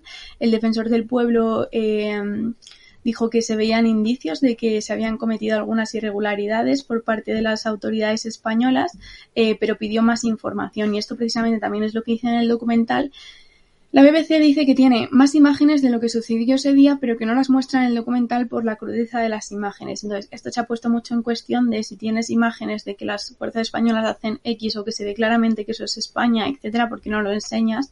Pero bueno, eh, el gobierno español no ha dado estas imágenes al defensor del pueblo. Entonces también es otra cosa que se está solicitando de, bueno, igual no se tienen que exponer a nivel público porque repito que son imágenes de gente muriendo. Em, pero bueno, desde luego el gobierno a mí me parece que está en una crisis muy fuerte que además eh, somos conscientes, yo creo que todos, que está en una encrucijada de que no puede decir nada en contra de Marruecos porque entonces tendríamos otro salto eh, en dos días. Eh, es un punto muy controvertido a nivel mm, eso, ¿no? Evitar que vuelva a pasar, etcétera, pero a la vez me parece que no se puede hacer como si nada en una cuestión tan grave humanitaria eh, y vamos, yo espero que los socios del gobierno insistan mucho en pedir explicaciones porque me parece algo gravísimo y vuelvo a insistir en que os recomiendo muchísimo que veáis el documental si tenéis la oportunidad. De todas maneras, sobre el documental, antes de nada comentar que lo hemos puesto en el chat, o sea que todos los que estáis aquí en directo podéis ver en el chat el enlace al, documental que está comentando Noelia de la BBC. Por supuesto, no os vayáis ahora, o sea, por favor, retened ahí las ganas de ver el documental, la recomendación está ahí, pero vamos a aguantar un poquito.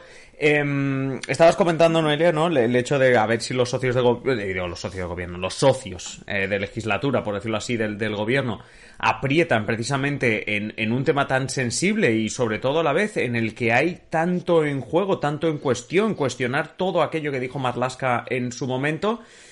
Y que esto, no sé, por ejemplo, ahora os, os, doy la palabra a vosotros, Alba, Fran, no sé, Alba, por ejemplo, cómo lo podemos leer desde el punto de vista de el año que queda de legislatura, porque estaba hablando con Noelia cuando preparábamos la sección, decir, ojo al enfrentamiento entre socios de gobierno, ojo también a la reacción de los que no son socios de gobierno, pero son socios de izquierdas y socios en general en el Congreso. Eh, pues, pues mal, todo mal. La verdad, lo que le faltaba.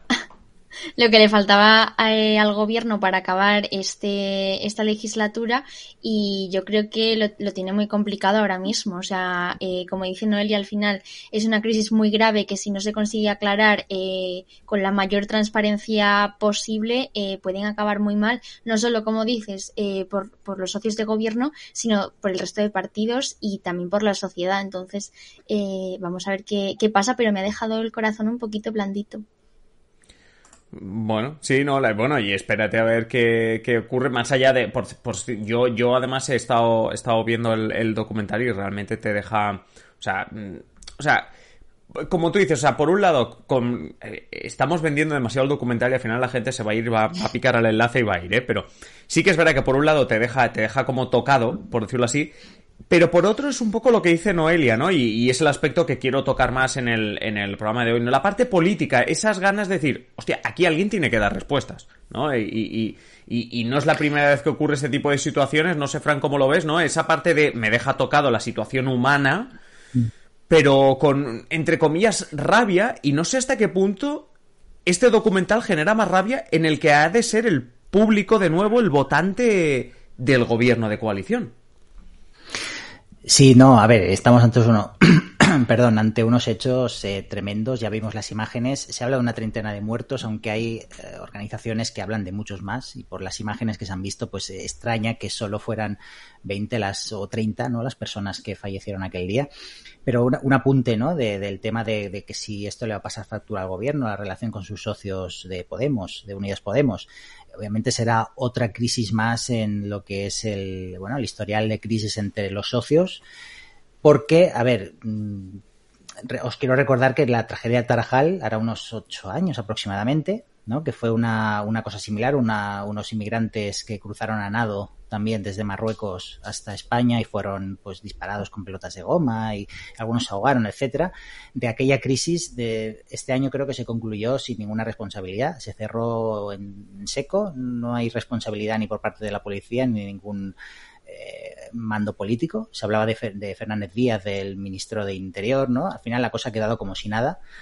Y no me gustaría que esto sucediera lo mismo, pero por desgracia, eh, viendo precedente, podemos temer de que acabe, acabe igual, ¿no? Y más teniendo en cuenta lo que ha destacado Noelia, ¿no? Que estamos en una situación delicada con Marruecos. Marruecos, digamos que se ha destacado por tener una diplomacia muy fina en ese sentido. Eh, se ha sabido mover muy bien, eh, tiene a España ahora mismo pues cogida en el sentido de que, bueno, de que si cualquier movimiento en falso, cualquier declaración antisonante, ya no solo por este tema, sino por el tema del Sáhara, pues puede suponer que te empujen otra vez a esta pobre gente a, a saltar, a saltar la valla con las consecuencias que puede tener. Por lo tanto, es una situación complicada, pero eh, desgraciadamente, viendo los, los, referentes que tenemos en este sentido, pues eh, no sé hasta qué punto eh, esto va a suponer una, unas responsabilidades a, tanto a policías como a mandos como a políticos, teniendo en cuenta pues que hace ocho años sucedió algo parecido y nadie ha pagado por nada.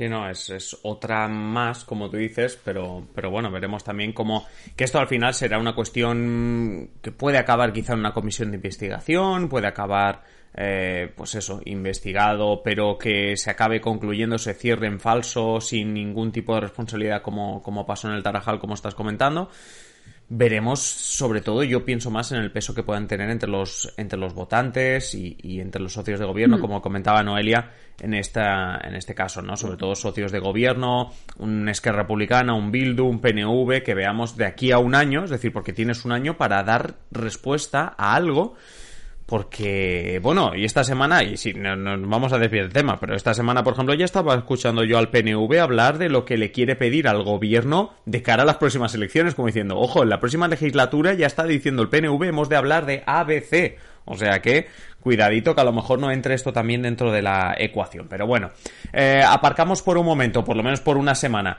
eh, la riña entre Unidas Podemos y PSOE, pero teniendo en cuenta tu sección, Noelia, a mí no me extrañaría que la semana que viene estuviésemos aquí otra vez comentando alguna de estas, alguna de estas cuestiones. Lo que vamos a hacer ahora es irnos, digámoslo así, no sé si te gusta el título que te voy a poner, Alba, nuestra corresponsal de elecciones. Porque cuando no hablamos nosotros como tema central de elecciones, tú también con algunas elecciones. Y es que esta semana hemos tenido en Europa elecciones y además ha estado a punto, casi, casi, casi, de los que somos fans de la serie de Borgen, ha estado a punto de ser prácticamente un episodio de Borgen. Hemos tenido elecciones en Dinamarca donde han ganado los socialdemócratas, pero con las encuestas a pie de urna todo apuntaba que el partido moderado, justo el de Birgit Nibor, que en la serie de, de Borgen, era casi la clave, según las encuestas a pie de una. Pero finalmente cuéntanos, Salva, cómo los socialdemócratas se han hecho con el poder en Dinamarca. Sí, bueno, eh, pues efectivamente el, el bloque de, de centro izquierda, que está liderado por el Partido Socialdemócrata eh, de la primera ministra de Dinamarca, Mette Frederiksen, eh, ha conseguido la victoria en las elecciones legislativas que se han celebrado este, este martes. Y como decías, eh, la victoria se ha producido en el último segundo del recuento. O sea, han estado ahí con todos los nervios hasta, hasta el final. Al final, la formación socialdemócrata ha conseguido su mejor resultado en las últimas dos décadas con un 27,6% del, del sufragio eh, pero la mayoría absoluta conseguida por, el bloque eh, de, de centro izquierda ha sido más difícil de alcanzar, precisamente porque hasta última hora del recuento no se confirmó la, la victoria y han sido decisivos los cuatro mandatos, los cuatro escaños noratlánticos, que eh, son los dos de Groenlandia y uno de los dos que hay en las islas eh, Feroe. Eh, para dar un poco de contexto, eh, durante la pasada legislatura el partido de Frederiksen gobernó en minoría, pero con el respaldo de tres fuerzas de centroizquierda que, que le aseguraban tener una mayoría parlamentaria. Estaban, perdón, luego los socialliberales que estaban en la alianza forzaron a Frederiksen a convocar esas elecciones anticipadas a cambio de no presentar una moción de censura por la gestión económica del país eh, en un contexto que es convulso para, para todo el mundo. Lo, estamos viendo, estamos haciendo como un repaso durante todas estas sesiones de control y, y, lo estamos viendo cómo están afectando todas las consecuencias de la guerra, del COVID, la inflación y tal. Eso también afectó a Dinamarca, por supuesto, y también por un informe que salió eh, que, era contrario a la gestión del Ejecutivo, del Gobierno, de una crisis de, de bisones que había en unas granjas del país, eh, en Dinamarca, que fueron sacrificados para, para, evitar que se propagara una mutación del coronavirus. No sé si os acordáis, fue ya hace bastante tiempito. Em, la, entonces, pese al triunfo final de, de la coalición que lidera Frederiksen, ha dimitido este miércoles para, para formar un gobierno de coalición con formaciones del bloque conservador. Esto eh, es un poco, o sea, a mí me había un poco como, ¿qué es esto? Pero lo prometió en campaña eh, con el objetivo de formar un gobierno de centro que incluya también a partidos del otro bloque, o lo que ella ha llamado eh, un gobierno transversal.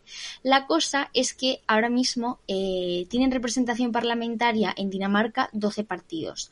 Por un lado, el Partido Socialdemócrata ha conseguido dos escaños más que en las anteriores elecciones en 2019 y ha duplicado el número de asientos del Partido Conservador, Venstre, que es el segundo partido más votado del país y es que ha reducido Mm, a la mitad eh, su número de escaños, de 43 a 23. Eh, luego está el Partido Social Liberal, que es uno de, los aliados del Partido em, Socialdemócrata, que ha bajado 5 puntos hasta el 3,7%. Y esta caída de, los liberales se debe a que han aparecido dos fuerzas nuevas que se han creado por dos antiguas figuras del Venstre. Por un lado, los moderados, que se han quedado como tercera fuerza eh, política con un 9,3%, y luego los demócratas de Dinamarca, con el 8,1%. Luego, el Partido Socialista Popular eh, mejoró sus resultados de 2019, Alianza Liberal eh, se quedó con el 7,6% y triplicó su, su resultado. Eh, y la cosa es que el, Partido Conservador, que a principios de verano aparecía como la primera fuerza del bloque de, de derecha se ha quedado con un 5,6%.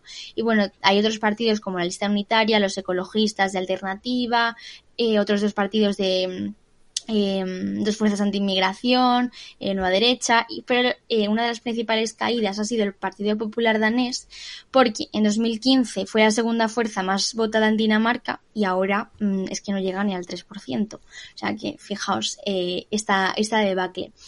Eh, ahora mismo, bueno, después de todo este recorrido por todos los partidos, seguramente ya no os acordáis de nada. Lo siento. a, mí, es que de verdad me recuerda un episodio de Borgen, os lo juro. Es que hay partidos que me, me recuerdan puro episodio de Borgen. bueno, pues ahora nos cuentas. Eh, la cosa es que Frederiksen se enfrenta ahora a la parte más complicada, las negociaciones. parece que podrían alargarse más de lo normal, eh, con unas rondas en un escenario bastante difícil de predecir en esta, en esta política, en la política danesa, uy, danesa, danesa, perdón, eh, pero si lo que pretende Frederiksen se, consigue, eh, formar un gobierno eh, transversal de frente amplio uniendo a fuerzas de, la izquierda y de la derecha, esto se convertiría en un escenario casi inédito que no se daba desde 1978, cuando el gobierno de, de coalición entre centro derecha y centro izquierda duró 14 meses. Así que los precedentes no son muy buenos. Vamos a ver cómo acaba aquí. No, no, la, verdad que, a ver, es que también tú, tú misma lo has comentado, 12 partidos en, el Parlamento, una situación que... No sé quién de las dos, Noelia, Alba, ¿quién de las dos dijo que no había visto Borgen? ¿Puede ser, Noelia? ¿O las dos no, han visto, Borgen? Yo, tampoco. ¿Dónde está esa? En Netflix. Netflix están las ah. cuatro temporadas. Hicieron tres hace unos años y una nueva que estrenaron este eh, 2022. ¿Qué pasa? Dime. Me parece muy ofensiva esta pregunta cuando te dije el partido de, de Borgen en danés. Ni Democrat. Sí, es verdad, es verdad. Eh, perdona, y te llevaste doble puntos. Sí, sí. Vale, vale, no. Ofensivo, ofensivo, pero no te ofendió llevarte doble puntuación, ¿vale? Eso, eso no te ofendió, te ofende esto, pero, pero no aquello. Eh, eh, pues eh, realmente cuando se hablaban de los de las encuestas a pie de una, tú has hablado ahora de la nueva fuerza, el partido moderado, pero que realmente en esa serie existía y se planteó un escenario muy parecido al episodio piloto de la serie, que era con eh, bueno, es que es como los Simpson, entonces. Sí, que lo predijeron, ¿no? El bloque de izquierdas, el bloque de derechas y los moderados, y lo más curioso de todo, que esto sí que es casi ciencia ficción, como la líder del partido moderado, la que desencallaba eso, no solo daba sus votos a uno de los bloques, no, es que esa persona se convertía en la presidenta del, del país, que en este caso obviamente no llegaremos a esa, a esa parte, pero, pero bueno, oye, mira, ya que te ha ofendido Noelia, te pregunto a ti, mm, ¿qué te parece la situación en Dinamarca? ¿Te ha recordado a, a, la serie lo, lo, lo, que está diciendo eh, Alba? Sobre todo una cuestión muy interesante, que es lo que decía Alba. La izquierda buscando las negociaciones con el centro, la derecha. Un poco raro, ¿no? Que esto vaya a salir bien. Yo iba a decir que no sé si me recuerda a la serie más allá del de, nombre del partido, o sea, creo que al final no ha sido como, no se va a dar, ¿no? Pero mm, yo es que siempre recibo con mucho escepticismo las propuestas transversales en política, porque yo siempre pienso que o hay una motivación política que siempre hay una motivación política, vamos. O sea, yo estoy en contra de, no, es que está súper claro objetivamente lo que hay que hacer, porque normalmente esas cosas suelen ocultar una ideología de derechas detrás. Entonces, eh, que un partido socialista que no es, o socialdemócrata, que no es muy de izquierda, porque estamos hablando de los países nórdicos, eh, haga una coalición de centro con partidos de derechas, pues me lleva a pensar que es prácticamente igual que si no hubiese ganado una izquierda, ¿no? Eh, quiero decir, si en cuestiones de inmigración, que sobre todo lo que más se le achaca, eh, tiene una política, he visto a mucha gente afirmar que podía cuadrar con otras propuestas de, de, extrema derecha, quizás no tan radical, pero nada que ver con lo que propondría aquí el Partido Socialista o en Portugal o en Francia, pues bueno, eh, me lleva a pensar que, que no una vez más que no podemos hacer como grandes brochas gordas como también hemos visto en América Latina con la victoria de Lula de bueno el continente se ha teñido de rojo como si fuese lo mismo el gobierno de Ecuador que el de Argentina que, que etc. Entonces, bueno. Sí, pero es que yo Noelia creo que al final... ¿Qué? ¿Qué? No, que he dicho que Noelia la, la, la escéptica. Sí. Eh, yo creo que al final el, el, tema de la inmigración, o sea, yo creo que tienen al final una postura súper, súper eh, parecida y el consenso es tan fuerte entre la mayoría de fuerzas políticas que es que ya ni siquiera es un tema mmm, como determinante, ¿no? Eh, y no lo ha sido, de hecho, en estas, en estas elecciones. No, no, sí, además es, es una de esas cuestiones que, que, que es que es cierto, o sea, une, no sé si para bien o para mal, une a la práctica mm. totalidad de los de los partidos. Quizá eso les facilita este pacto, pero no sé, por ejemplo, Fran, ¿tú cómo lo ves? ¿Pactos de izquierdas con derechas? ¿Piensas como Noelia? Mm, ¿Vamos a tener elecciones en Dinamarca en ocho meses? Es decir, sí, si estábamos hablando hace un momento de los socios de gobierno en España, ¿qué, puede pasar ahí, no? Sí, bueno, yo también opino que estos proyectos del estilo Grosse Coalición, ¿no? Que es como se dice en Alemania, ¿no? Estas coaliciones de partidos aparentemente de centro-derecha, centro-izquierda o izquierda-derecha, pues no, no suelen funcionar. Y solo destacar, a ver, eh, qué, complicado, qué complicado es el escenario en Dinamarca y qué poco se parece a veces con lo que sucede aquí en, nuestro país, ¿no? Y, nada, yo decir que animar, bueno, creo que me he animado a ver Borgen. Eh, Hombre, a ver, por favor. ¿Quieres que hagamos un club de ver Borgen? Hombre, y lo se comentamos. Puede, se puede hacer como se puede hacer como los clubs de lectura, ¿no? Esto, Igual. esto, Vamos a ver no sé si sabéis, hay un podcast, no sé si sabéis, bueno, la serie no sé si la habéis visto, pero conocéis el ala oeste de la Casa Blanca, ¿verdad? Sí. Vale, pues uno de los actores que aparecía a partir de la tercera temporada, el actor era Joshua Malina y era uno de los actores principales de la serie, años después hizo un podcast, un podcast en el que comentaba cada uno de los episodios. Empezaba por el 1 por 01, el piloto, y empezaba como si... Es, es, un podcast que él recomendaba ver, veías ese episodio y escuchabas el podcast, donde ese actor se reunía con más gente, algunas veces otros actores, a veces el productor, a veces un guionista, y comentaban ese episodio y cómo lo podías aplicar a la política de, actual, ¿no? Está muy bien. ¿Cómo se llama eso? El podcast, espérate, eh, The West Wing seguro, porque es, eh, es, en inglés y espérate que te lo que te lo digo ahora mismo, porque estas cosas así improvisadas. The West Wing Weekly, creo que es. Espérate. Yo esto que te lo, escuché en un episodio de la docuteca. Sí, seguramente, seguramente. Ah, eh, porque tú escuchas ahí el podcast diario cada jueves, nuestros, nuestros episodios eh, de Docuteca cada jueves. Por cierto, eh, Pedro está, está haciendo lo que yo iba a hacer, que es de criticar que, está, que no estáis hablando de la serie Borgen. Estáis diciendo Borgen, que no sé si es... Em, otra serie que... ha estrenado Netflix, pero no es, la serie. Que no son de nuestro team, que no son reals, y por eso dicen Borgen. Es que tenemos, el, tenemos el gen ibérico que te impide hablar cualquier otra lengua que no sea el castellano. Voy a decir vale, vale. Sí. Bueno, ¿Qué, oye, qué, voy dices? a poner... ¿Qué dices?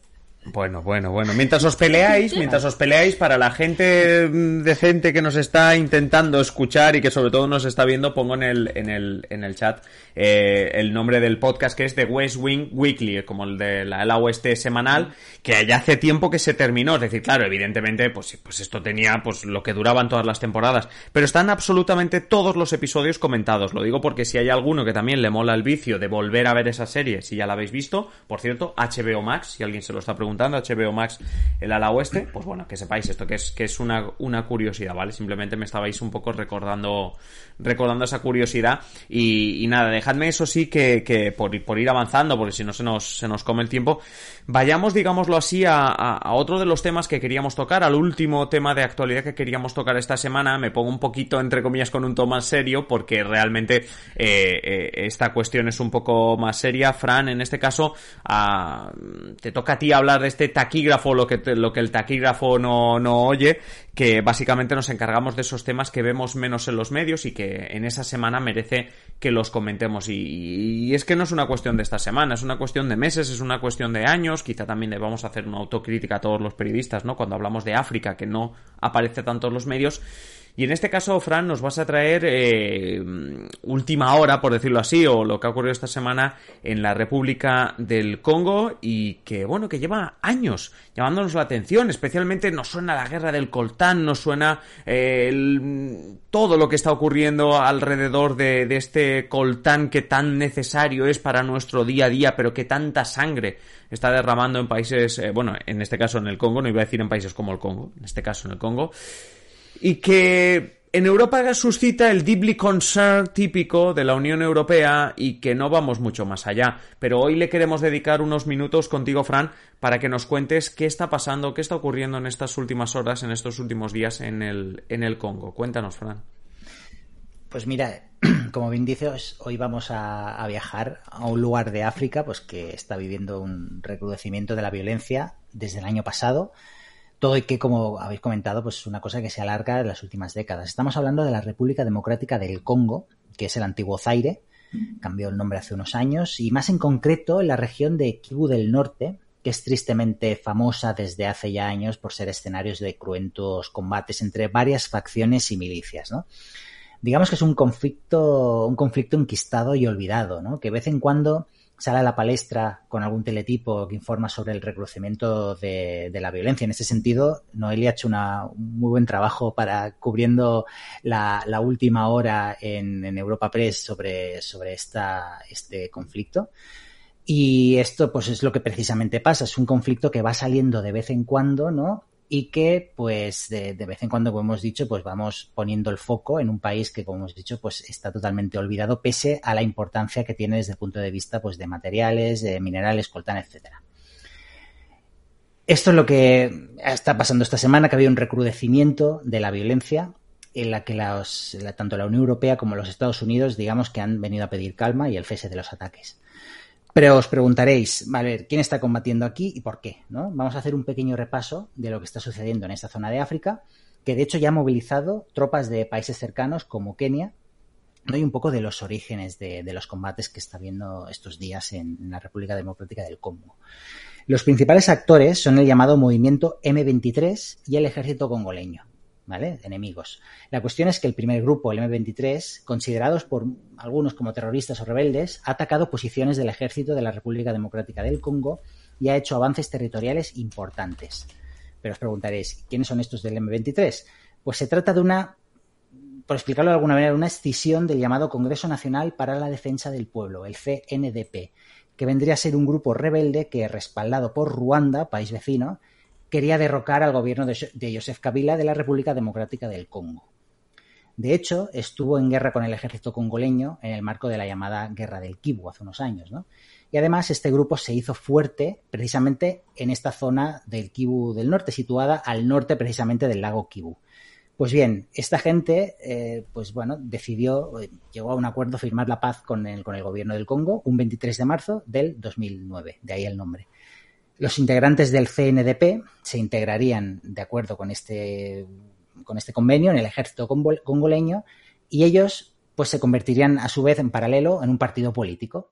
La cuestión es que tres años después la cosa vuelve a estallar y ya que, pues bueno, antiguos miembros del CNDP pues comienzan a quejarse de la situación de la tropa y sus condiciones, ¿no? Y acusan al gobierno congoleño precisamente de no respetar los acuerdos de paz del 23 de marzo. Así que la primavera de 2012 el conflicto vuelve a, las, a la carga, estalla la guerra de nuevo y los enfrentamientos entre el ejército del Congo y un grupo que había nacido fruto de este descontento que decíamos exmiembros del CNDP, que precisamente era el M23. Por lo tanto, de alguna manera surgen de este movimiento. Aquellos enfrentamientos llevaron al M23 a tomar algunas ciudades importantes del país como Goma, capital del Kivu del Norte, e incluso amenazar con marchar sobre Kinshasa, la capital del país, para derrocar al presidente Joseph Kabila. Pero poco después, ya en 2013, se lograría firmar un acuerdo de paz en Uganda. Pero la cuestión es que, digamos que nunca ha dejado de haber violencia en esta zona, ¿no? Tras varios alzamientos y varios momentos de, pues de, crisis, de tensión, el año pasado el M23 retomó las armas contra la República Democrática del Congo. La cuestión es que este país, la República Democrática del Congo, acusa a Ruanda de apoyar a los rebeldes, que son en general de etnia Tutsi. Porque el origen de esta guerra, que desde 1996 ha costado la vida, porque es un conflicto que se alarga desde entonces, ha costado la vida a millones de, personas, unos cuatro millones se dice pronto, ¿no? Hay que buscarlo en el genocidio de Ruanda, ese país vecino del que hablábamos, en el que los Hutus, que es, digamos que es otra etnia, mataron a casi un millón de Tutsis en lo que es considerado como un genocidio. Sin ir más lejos, fue el primer genocidio en el que ha acabado con condena en el Tribunal Penal Internacional para Ruanda, ¿no? Pero cuando los autores, algunos de ellos de las matanzas, han de huir por miedo a las represalias, represalias tutsis en Ruanda, que se hacen con el poder, tras esta matanza, digamos que el Zaire de Mobutu Sese Seko, que era el presidente por entonces, los acoge. Coge a estos hutus genocidas y esto fue aprovechado por Ruanda para penetrar en Zaire y tomar el control de infraestructuras y materias primas, y aquí está lo importante, porque hay que recordar que en este conflicto, en el que se ven implicados hasta una decena de países, está en juego sobre todo el control de minas de cobre, de oro, de coltán y diamantes, incluso del petróleo que hay debajo de la región de los grandes lagos. ¿Vale? Con todo, el gobierno de la República Democrática del Congo pide a sus ciudadanos que no salgan a la calle a manifestarse contra el M23 y sus aliados ruandeses. Algún medio local incluso habla de que los civiles pues habían asaltado la valla con Ruanda, ¿no? Que de alguna manera pues, se deja hacer al ejército. Por su parte, como hemos dicho, la Unión Europea ha pedido el cese de las hostilidades al M23 y que depongan las armas. Por otro lado, Kenia ya ha anunciado el despliegue de sus tropas en el este del Congo para combatir precisamente al M23, en el marco de una operación de la Comunidad del África Oriental para actuar contra la inseguridad en Kivu del Norte. Sin ir más lejos, Kenia no es el único país que ha enviado tropas al Kivu del Norte porque Burundi hizo lo propio en agosto. Al final, el conflicto mm, lo pagan los de siempre, los civiles, y se calcula que unos 5 millones de personas se han tenido que desplazar en los últimos años, los últimos dos años, para evitar la guerra. Sí, sí, la verdad que, este, este tipo de realidades que, bueno, que llenarían titulares en, y minutos de televisión si ocurriesen a centenares, miles de kilómetros o pocos miles de kilómetros de aquí, en Europa, por no, por no engañarnos, eh, cuando ocurren en África nos cuesta mucho de, leer y de, y de ver y sobre todo que se le dediquen los principales medios el tiempo que, necesitaríamos. Y hemos tratado sobre todo, eh, es cierto que lo que hemos tratado aquí, sobre todo que se entienda de la mejor manera posible ese contexto de los últimos años de lo que se ha vivido la, en la República Democrática del Congo. Por cierto, hablando también del genocidio de Ruanda, dejadme que esta vez haga yo de Fran y ponga yo la docuteca aquí con Hotel Ruanda, una película que explica a la perfección y que si el documental de la BBC os ha tocado la fibra, pues esta película también os va a tocar la fibra, ¿eh? la de Hotel Ruanda. Pero bueno, más allá de hablar de una película que no deja de ser basada en un hecho real, pero que no deja de ser una película, pues ahora voy a... Fran, tú sabes que siempre que hablan ellas, que hablan Alba y Noelia, cuando tú comentas, dices, voy a hacer un apunte. Pues oye, es justo que ahora Noelia, la que has citado, le diga, oye Noelia, ¿quieres hacerle algún apunte a, Fran sobre este tema? Ahora, es cuando empieza a decir, uy, uy, uy, uy. Uy, madre mía, todo mal, todo mal. Todo mal. yo creo que, que Fran lo, lo, ha explicado muy bien y, y que sobre todo eso, al final son conflictos en los que hay que remontarse mucho históricamente para para entenderlos bien y que, que, bueno, pues que la última semana eh, la expulsión del embajador de Ruanda ha sido un poco lo que ha vuelto a, a desatar ¿no? esta, esta nueva crisis precisamente por, por pensar que, que, Ruanda está apoyando al M23 y, y eso que como eh, ha destacado Fran que el propio gobierno del Congo esté pidiendo a la población que no se manifieste como para no entorpecer el proceso es algo un poco controvertido, ¿no? Eh, o sea, lo entiendo en el sentido de tienes un conflicto, lo que menos necesitas es como que tu propia población se, se pelea entre sí, pero claro, también entiendo que mucha población vivirá este conflicto de una manera muy visceral, ¿no? Porque, porque al final tiene un trasfondo histórico muy fuerte. La verdad que, la verdad que es, es, tiene, tiene este, tiene este trasfondo, no sé, no sé algo así, si más allá de, de, de, lo que comenta, de lo que comenta Noelia, cómo, cómo, es la situación, o, o simplemente ¿Cómo es que esto no, no, no nos llega tanto? Eh, bueno, poco puedo aportar yo después de lo que, de lo que han dicho Noelia y, y Fran. Pues únete a mi club eh, de la autocrítica por lo de que no escuchemos tanto esto, ¿no?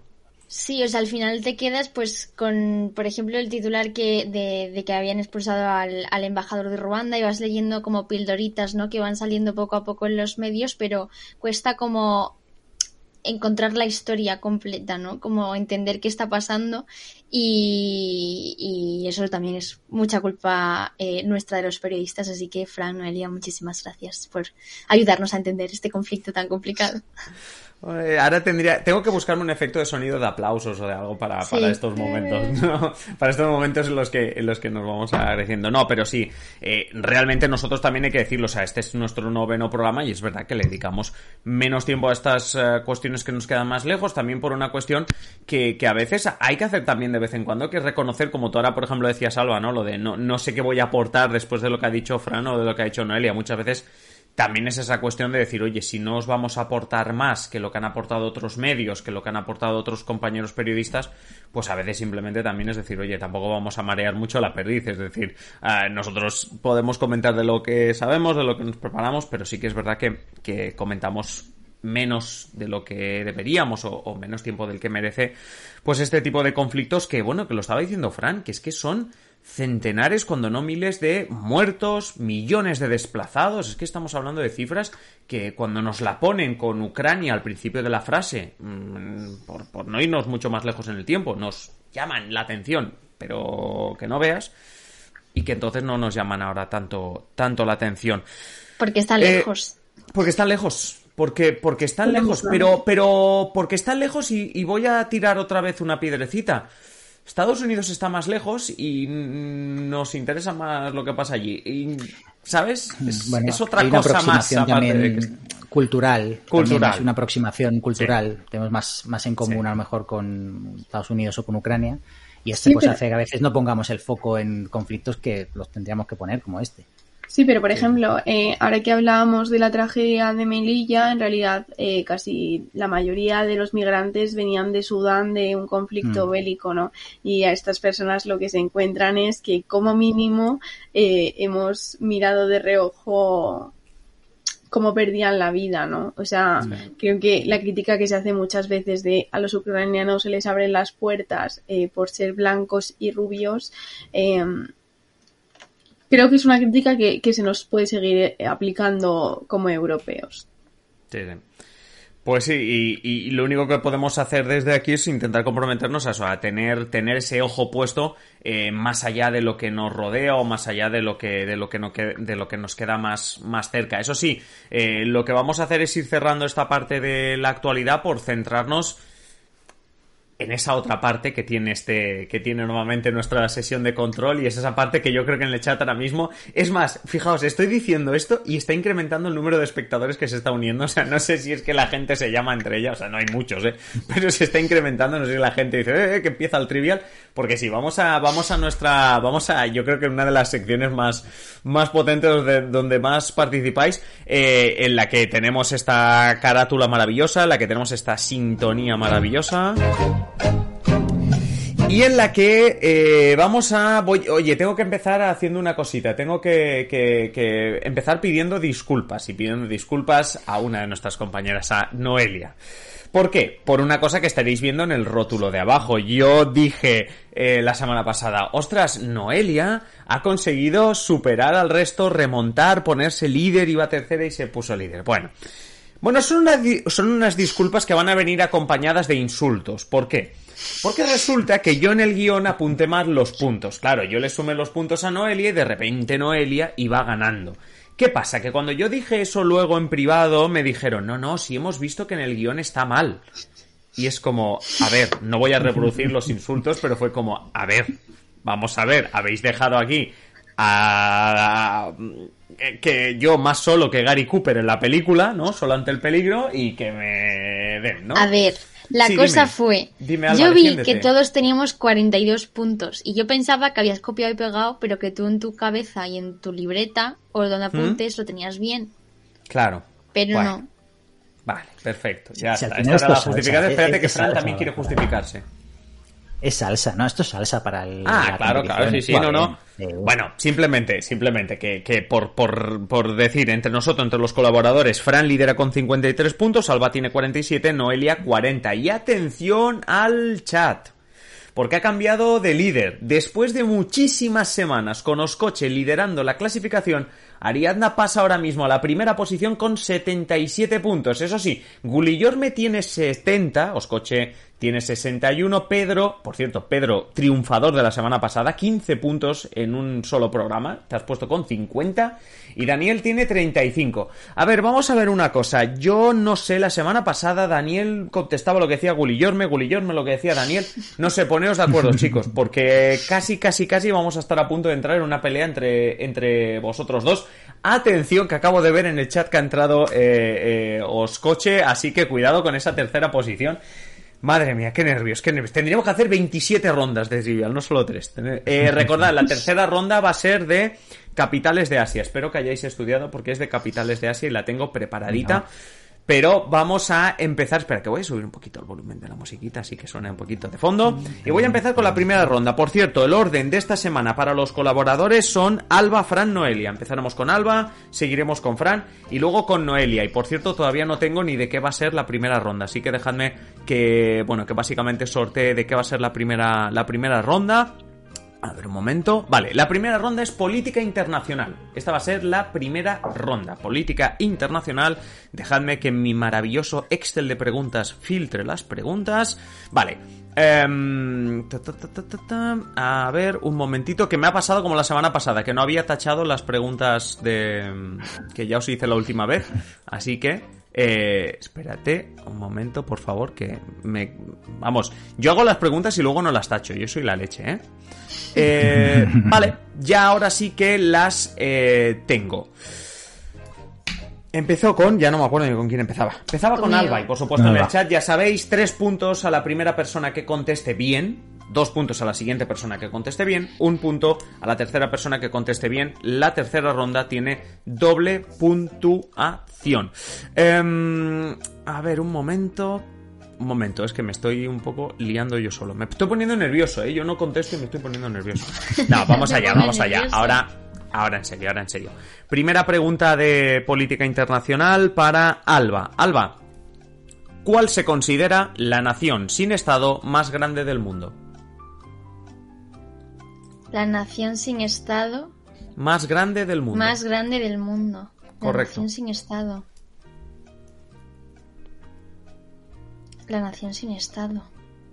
La nación sin Estado más grande del mundo. Por población me refiero, ¿eh? La nación sin Estado. No sé. ¿No? Bueno, pues ¿quieres lanzar un triple como a veces lanzamos? A ver si entra. Está botando el balón Alba, se lo piensa, no sabe si pasárselo al banquillo o tirar no voy a decir nada. ¿No vas a decir nada? No, paso. Bueno, pues no vas a decir nada, el rebote es para Fran por dos puntos. Repito, Fran, ¿cuál se considera la nación sin Estado más grande del mundo? Yo diría que Kurdistán, los kurdos. Tú dirías que Kurdistán, los kurdos, y si consultamos el chat, parece que es correcto. Así que es correcto. El Kurdistán son más de 30 millones de personas. Se, se cojo, eh, Fran, ¿cómo celebras ahí, eh? se considera la nación sin Estado más grande del mundo. Ahora dejadme que haga una cosita. Vale, perfecto. Em, vale, aquí tachamos esto. Perfecto, es que si no, no tacho, ¿sabes? Y luego, luego no lo tacho y luego pues pasa lo que pasa. Vale, pues esta pregunta, Fran, oye, tienes oportunidad de hacer un 2 más 3 en este caso. Un 2 más 3. Un 2 más 3, oye, esto mejor que en el baloncesto incluso. 2 más 1, sí, sí, totalmente. Sí, sí. Claro. Fran, seguimos con regiones, por decirlo así, porque te voy a preguntar ¿Qué región ha producido a lo largo de la historia graves disputas entre la India y Pakistán? Cachemira. Cachemira. Tu respuesta es Cachemira. Vamos a ver si en el chat opinan lo mismo opinan lo mismo, vamos a ver, algunas respuestas que ya estoy recibiendo. Correcto, Fran, has hecho ese 2 más 3 porque es la región de Cachemira. Madre mía, Fran, estás hoy, estás absolutamente on fire, o como mínimo has, eh, vamos, em, has comenzado bastante bien. Noelia, me toca ir contigo. Noelia, ¿cómo se te da la política francesa? Alba no le pregunto porque tenía esto un podcast, pero a ti, ¿qué tal se te da la política francesa? Peor que Alba, yo creo. Bueno, como haya rebote y lo falle. Bueno, pues ahí estará esperando Alba. Yo creo que esta Alba, esta Alba seguro que, que, se la sabe. Voy a preguntarte a ti, Noelia, esta pregunta que es ¿cómo se conocía en Francia el partido Les Republicans antes de su refundación de 2015? Los republicanos, Les Republicans, ¿cómo se les conocía antes de que se refundasen con este nombre en 2015?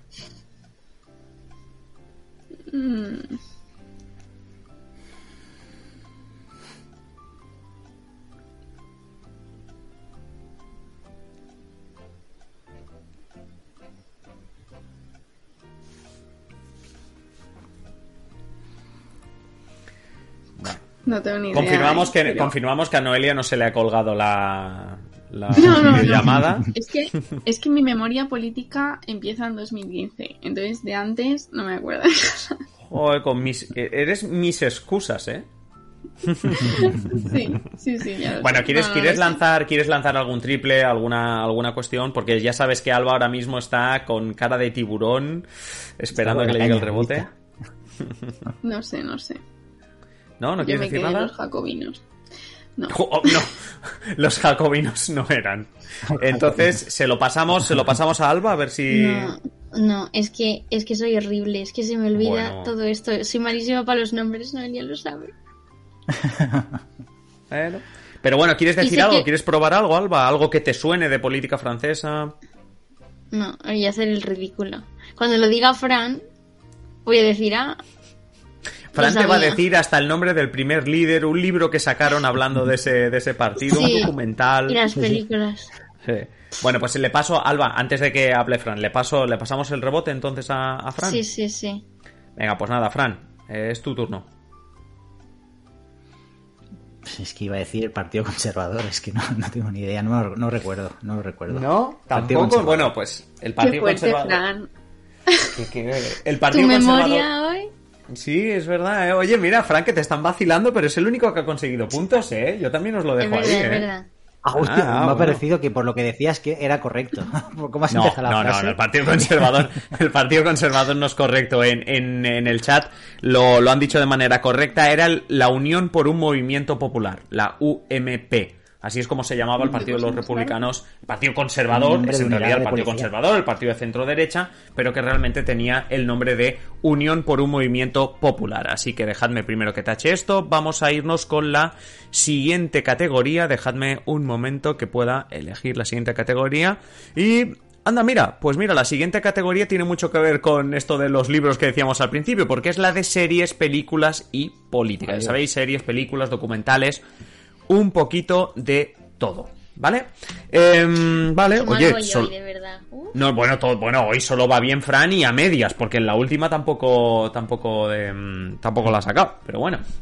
Oye, yo, yo hablo así un poco raro, porque es que me entretengo leyendo el chat Vaya peleas lleváis también en el, en, el, en el chat. Por cierto, Ariadna propone una cosa muy chula que habría que ver. Oye, tenemos que estudiar el formato para que lo hagáis, dice Ariadna. Un día hay que hacerle las preguntas a Adrián, es cierto. Es verdad que a mí me podéis pillar también algunas preguntas. Un día tenéis, tenéis que tomaros la venganza. Hacemos un especial de Navidad, hacemos alguna cosa así. Ah, sí, hacemos las preguntas nosotros. Claro, vosotros hacéis las preguntas y participamos yo y el chat y pensamos algún premio que se pueda llevar el chat. Bueno, ya, ya le daremos una vuelta, pero, pero me gusta, me gusta la idea de que de que yo también sea la víctima, que así os dejo que os venguéis, ¿eh? También, a Ver, Bueno, bueno, bueno, a ver, Garnazo, cuidado. Caña, dirían, apunta en el chat. Bueno, mm, bájame dos tonos, también te digo, ¿eh? Una cosa es la idea divertida y otra cosa es que me pregunten la capital de la región del sur del Congo, ¿vale? O sea, cuidado también, también con eso. Bueno, vamos a empezar con la segunda ronda. Como digo, series, películas, eh, documentales, de todo. Alba, empiezo por ti, ¿vale? Vale. ¿Con qué, ¿Con qué título conocemos la famosa película sobre la investigación del Watergate, del Washington Post sobre el caso Watergate? Repito que me he ¿eh? ¿Con qué título? Sí, dime. Te lo digo por si en el chat. Los ¿eh? papeles del Pentágono. Los papeles del Pentágono, dice Alba, los papeles del Pentágono no es correcta. Repito la pregunta, Fran, antes de que contestes, Fran, déjame que te haga la pregunta. ¿Con qué título conocemos la famosa película sobre la investigación del Washington Post acerca del caso Watergate. Eh, te decía antes de que hicieses tú la respuesta, Fran, sobre todo para dar un poco de tiempo a la, al, chat, pero si la sabes, dime, ¿cómo se llamaba esa película? Es la de la. Voy a dar pista, de la Meryl Streep y Tom Hanks. Pero. a ver, la película era de los. Es la del Watergate. A ver. Eh, eh, no sé me encanta Daniel. Dices lo peor es que esta la vi. Y yo. Encima la vi. ¿Cómo era? Espera, espera, espera, a ver, calma, calma, calma. Vamos a ver. Mm, no sé, Spotlight. Pues es la de. No, es. Me encanta Fran porque si acierta, guay, pero como no, como no acierte, básicamente os está dando una de pistas. Bueno, en este caso a Noelia, que sería la única persona que queda todavía por. Ah, The Post, coño, The Post. Vale. The Post. O sea que contestas The Post, ¿no? The Post. The Post. Pues Fran. Es que Fran, es esa. Fran, Fran. Qué rabia. Luego te cuento. Pero esa no es. Ah. Pero entonces, ¿cuál es? Noelia. Ah, que no lo he pronunciado bien o qué. No, hombre, no, no ese es el problema. No, ya te prometo, te prometo que esa que tú estás pensando, mm, te lo hubiese dado por buena, aunque lo hubieses pronunciado mal. No, no, es que no es esa. Si te, si te vas a dar contra la pared, Frank, cuando te la diga te vas a dar contra la pared. Ya, ya, Noelia. Ya, mm, sí estaba pensando en otra, pero como Fran ha dejado ahí una en el aire, pues ya me hace dudar. En el chat están entre los que la están acertando y los que también se están dando con la cabeza diciendo, pero si es que yo la vi. Hay gente, hay gente que está. Ojo, hay gente que está poniendo ya el nombre de los actores, diciendo que la película era muy buena. Sí, sí, no, sí. Yo... Y muy lenta, ¿eh? Que duraba un montón. ¿La, respuesta correcta o la que ha dicho Fran? ¿Qué? La película. La película, la película, Pero la película buena, la que yo espero como sí, la buena, la buena. Ah, vale, la buena, la buena. Bueno, Noelia, antes de que nos vayamos a cenar a las once y media de la noche, ¿tienes alguna respuesta? Es que no sé si es una serie lo que estoy pensando. Bueno, pues tú tira. The Newsroom.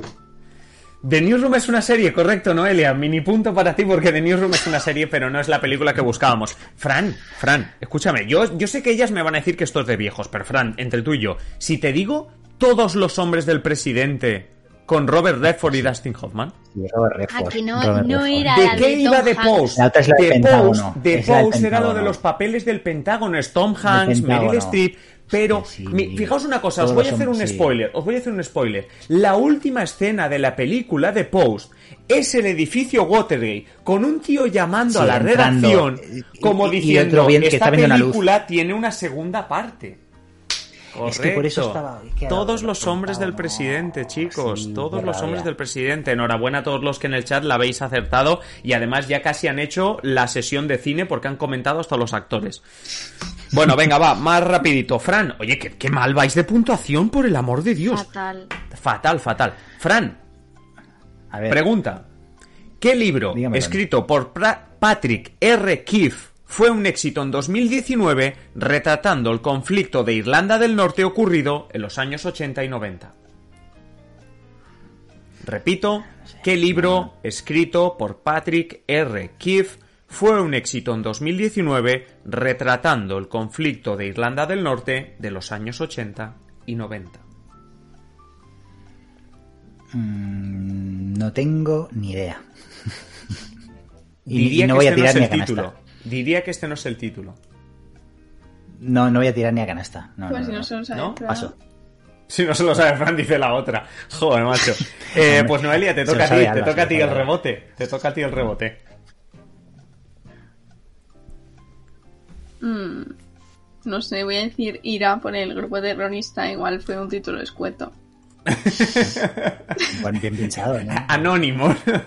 Eh, no, no, ese no es el, ese no es el título. No sé, Alba, si quieres, si quieres probar algo. No sé. Ni idea. ¿No? Bueno. Qué mal, de verdad, qué mal. Bueno, pues sí, la verdad que vamos mal. Esperemos que con las capitales remontéis. En el, eh, en el chat están comentando, eh, están poniendo como respuesta en El nombre del padre, una excelente película que retrata también esta, esta situación de Irlanda del Norte, pero ya os digo yo que no es la respuesta correcta. La respuesta correcta es la que ha dado Gully Yorme. No digas nada. Se llama así este libro de Patrick Keefe, No digas nada, que mm. retrata a la perfección lo que fue. Se llama así, No digas nada, que retrata hemos a la dicho, perfección. Hemos, dicho, no, no voy a decir nada. Esto podría valer. ¿Nos lo habrías dado por válido? No, conociéndote no. a ver, que os doy un punto cada uno y acabáis todos contentos. No, se llamaba así, se llamaba así, No digas nada, escrito como digo en 2019. pam, pam, pam, pam. Vale, pues tenemos dos, por tanto nos vamos a la última pregunta de esta ronda que eh, vuelve a ser otra vez un libro, en este caso le toca a Noelia, te advierto, es un libro que escribieron antes de que tú nacieses, ¿vale? Yo ya te voy dando una pista, si acaso te quieres quejar, quieres poner una protesta. Otra pista que te doy lo escribieron también antes de que naciese yo, pero voy con ello. Noelia, ¿qué libro escrito por Adam Smith es una referencia para el liberalismo económico? Este lo sabemos, Noelia. Mm, por ello, por ello. Bueno, esta vez Alba amenaza con que el rebote sí que lo vas a ver aprovechar. Es que, es que se me ha volado de la cabeza, según lo has dicho, se me ha olvidado. O sea, es típica cosa que la tengo clara en mi cabeza. A ver, voy a hacer un esfuerzo de pensar. Venga, haz un esfuerzo de pensar, venga.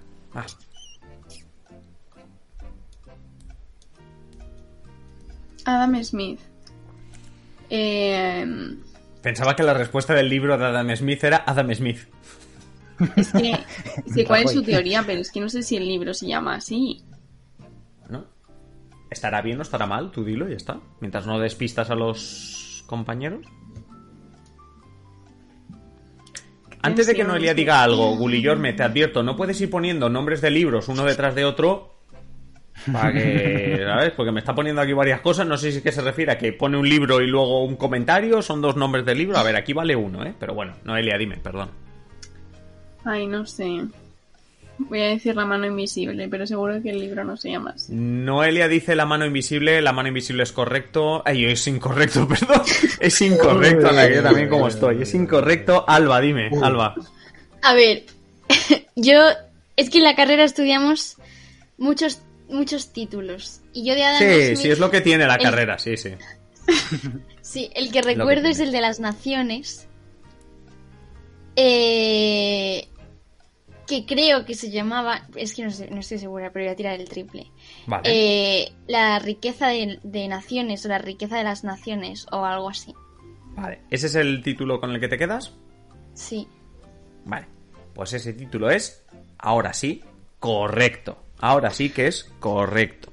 La riqueza de las naciones es el libro que en el siglo XVIII, a finales del siglo XVIII, eh, escribió Adam Smith, pero que tuvo sobre todo repercusión en el siglo XIX, instalando el liberalismo, el libre comercio en el Reino Unido, escrito, como decimos, por Adam Smith. Correcto, este era el libro que buscábamos. Con esto cerramos esta segunda ronda de series, series películas y demás sobre, sobre política. Estoy cogiendo las preguntas de la tercera ronda. Recordemos que la tercera ronda, que es la que sobre todo viene pues un poquito entre nosotros, entre el chat. Por cierto, pensad en qué queréis pedir para la semana que viene.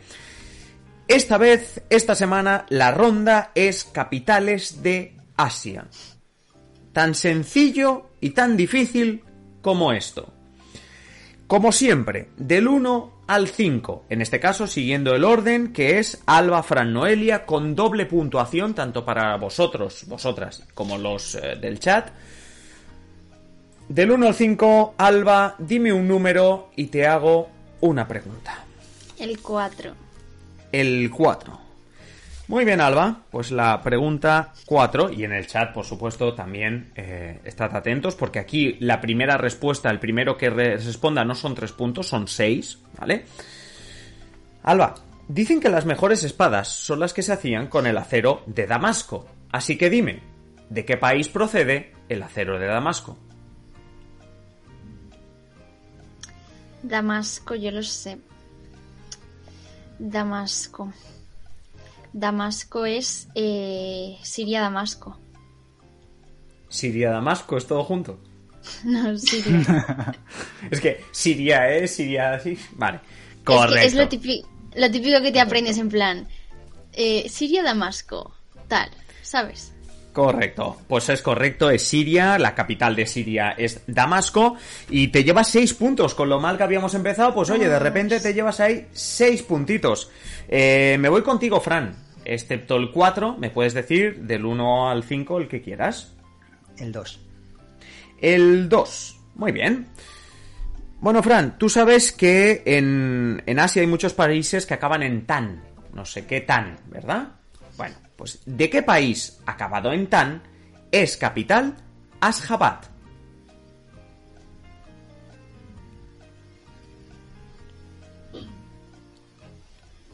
Aquí la pista pues de la pregunta es básicamente que sabes que acaba en tan. Turmenistán.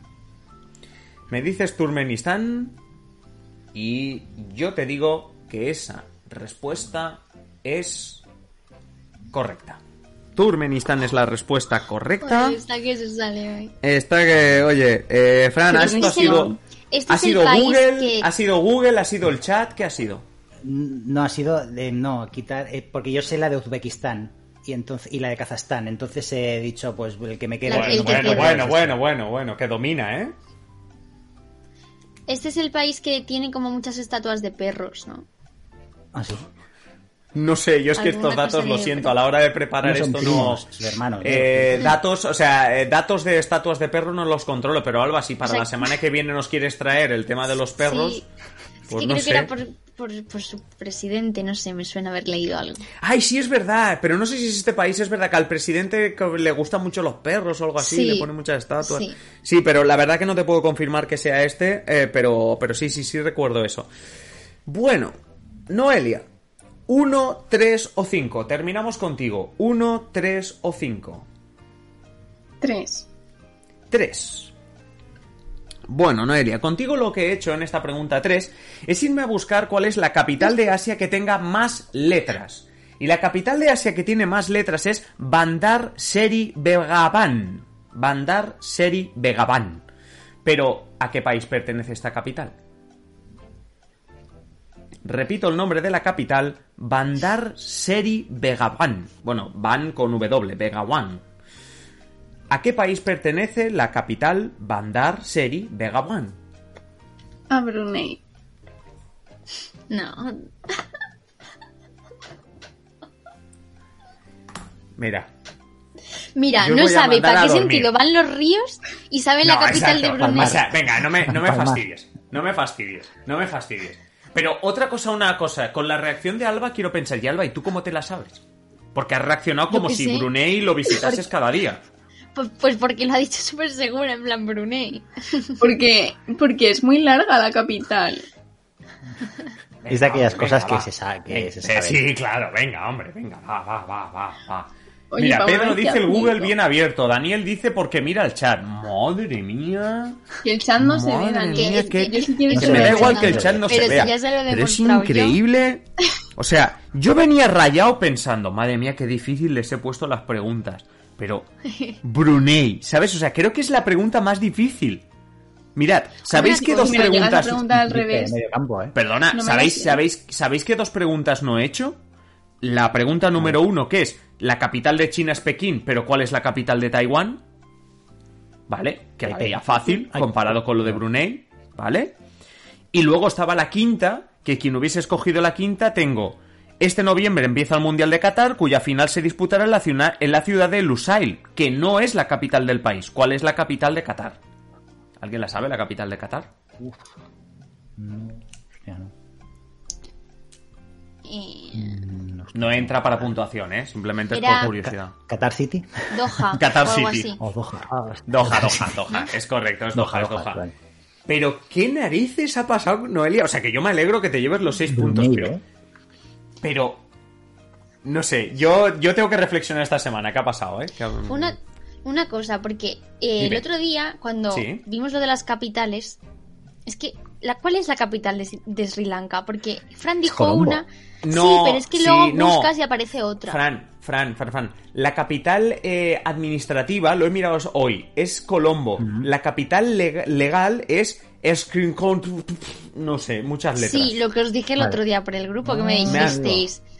Me han dado ganas de, comprar vocal y resolver el panel. Por cierto, no, Noelia yo creo que se ha autoexpulsado, ha dicho, bueno, ahora que me han pillado con las trampas me voy. Ahora, ahora la intentaremos recuperar, pero bueno, yo creo que ha sido un poco, he hecho trampas, me voy, que no me pillen. Pero ahí, la tenemos de nuevo a, Noelia medio congelada, pero bueno, si no ya la, ahora la recuperaremos. Bueno, la cuestión, que oye una cosa, eh, Noelia ahora cuando se incorpore y no, nosotros, el chat, la semana que viene, ¿qué? Recordad que cosas visuales no, porque si no a los del podcast se nos van a enfadar. ¿Qué podemos hacer la semana que viene de tercera ronda? Va. Mm, podemos jugar al. al. describir, describir un personaje o personajes históricos, preguntas sobre personajes o, actuales. Y solo podemos y solo podemos responder con, o sea, solo puedes responder con sí o no. No, menos que si no nos tiramos hasta las 11 de la noche, no me fastidies. No, porque tenemos no. vamos a, vamos a buscar algo de preguntas y respuestas, pues si no nos tiramos aquí hasta las 11 de la noche, hasta que ah. adivinéis.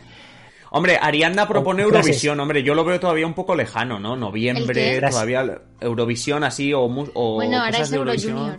Y frases célebres. Frases célebres del mundo de la política de ahora y de No, eso no. frases célebres, hostia, ahí me harás trabajar, ¿eh? Mm. Piensa que la mitad de las eh. frases célebres del mundo se las atribuyen a Winston Churchill. O sea que tampoco no sé. Por eso puede ser la respuesta. Podemos jugar, podemos jugar a quién dijo esto, quién dijo esta frase. Sí, algo así. Pues no es lo mismo que ha propuesto Fran. Sí, algo así. ¿Quién dijo esta frase? Es lo mismo que ha propuesto Fran. Frases célebres. ¿Quién dijo esta frase? Sí, esto Venga, va.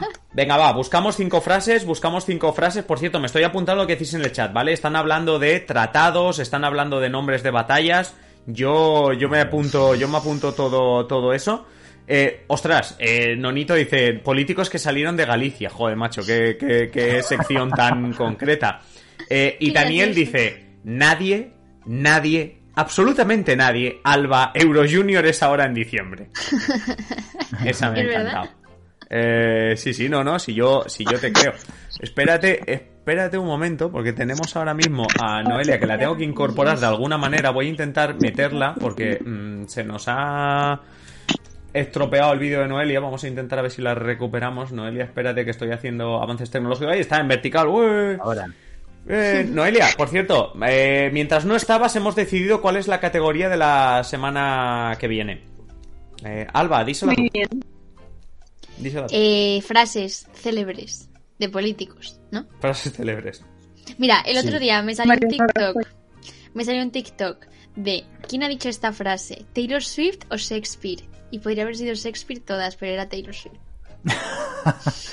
bueno, con, con, este, con esta comparativa, con esta comparativa, yo creo que es el momento de básicamente cerrar nuestro, nuestro trivial y nuestro directo de hoy después de esta comparativa entre Taylor Swift y Shakespeare. Como digo, he apuntado las sugerencias que nos hacéis en el chat para, para próximas, em, para, bueno, pues para eso, para, para próximas rondas. La semana que viene, como digo, preparaos esto de las frases célebres, si es que es una categoría que se pueda preparar. Y por supuesto, más allá del trivial que sé que os encanta, pues eso, muchísimas gracias a todos por, por haber estado con nosotros eh, una semana más repasando la, la actualidad. Esperamos teneros también, por cierto, una cosa que no he dicho. Eh, vamos a estar el miércoles por la mañana de 6 a 8 de la mañana. Bueno, yo básicamente porque ellos no les voy a obligar a hacer esta cosa tan tonta que es ponerse a hacer un directo a las 6 de la mañana, mirando cómo están los resultados a esas horas de la... comentando los resultados de las elecciones americanas y en ese directo, para quien madrugue y se quiera venir a ese directo que haré durante dos horas, sortearemos la bandera, ¿vale? O sea que si quien se quiera venir a ese directo habrá sorteo de la bandera de Estados Unidos que ahora mismo tengo, tengo conmigo. Noelia, o mini Noelia, como te llaman en el chat, eh, muchísimas gracias por, por estar esta semana y te esperamos el jueves que viene. Fran, lo mismo. Alba, pues tres cuartos de lo mismo. Estudiad, por supuesto, para el chat. Digo, para el chat, para el trivial. Y sobre todo, nada, venid con fuerzas y, y, cargados de vuestras secciones, con el taquígrafo, con el congreso, con, con el dramita. Vamos a elegir dramita. Y... Y nada, la semana que viene, la semana que viene más. Por cierto, respuesta a Vixior, ¿cuántas banderas tienes en casa? Hay una que no encuentro, que debo tener de una mudanza, que es de Moldavia. Luego tengo eh, la de Moldavia no la encuentro. Tengo la de Tuvalu aquí bien plegadita, ¿vale? Para ponerla a partir de la semana que viene otra vez. Tenemos las de Estados Unidos. Y ahora mismo tengo estas, pero si os hacéis mecenas en patreon.com barra simple política, pues podremos comprar más banderas. Así que si queréis que, pues eso, que cargue todo esto de banderas, pues ya sabéis, patreon.com barra, barra simple política. Eh, Oscoche dice, haremos el directo de las elecciones. El directo de las elecciones eh, se viene, se viene directo de las elecciones a las 6 de la mañana el próximo martes, el próximo miércoles, para seguir un poquito las elecciones. Si hay algún loco que se quiera venir ese miércoles, pues está bienvenido. Como digo, Noelia, Fran, Alba y a todo el chat, muchísimas gracias por haber estado una semana más. Nos encontramos, si no hacéis la locura de uniros a nosotros, el próximo miércoles a las 6 de la mañana. Nos encontraremos, como siempre, el jueves a las 8 de la tarde. Así que nada, un saludito a todos mm, y nada, nos, nos vemos en la próxima semana. Adiós.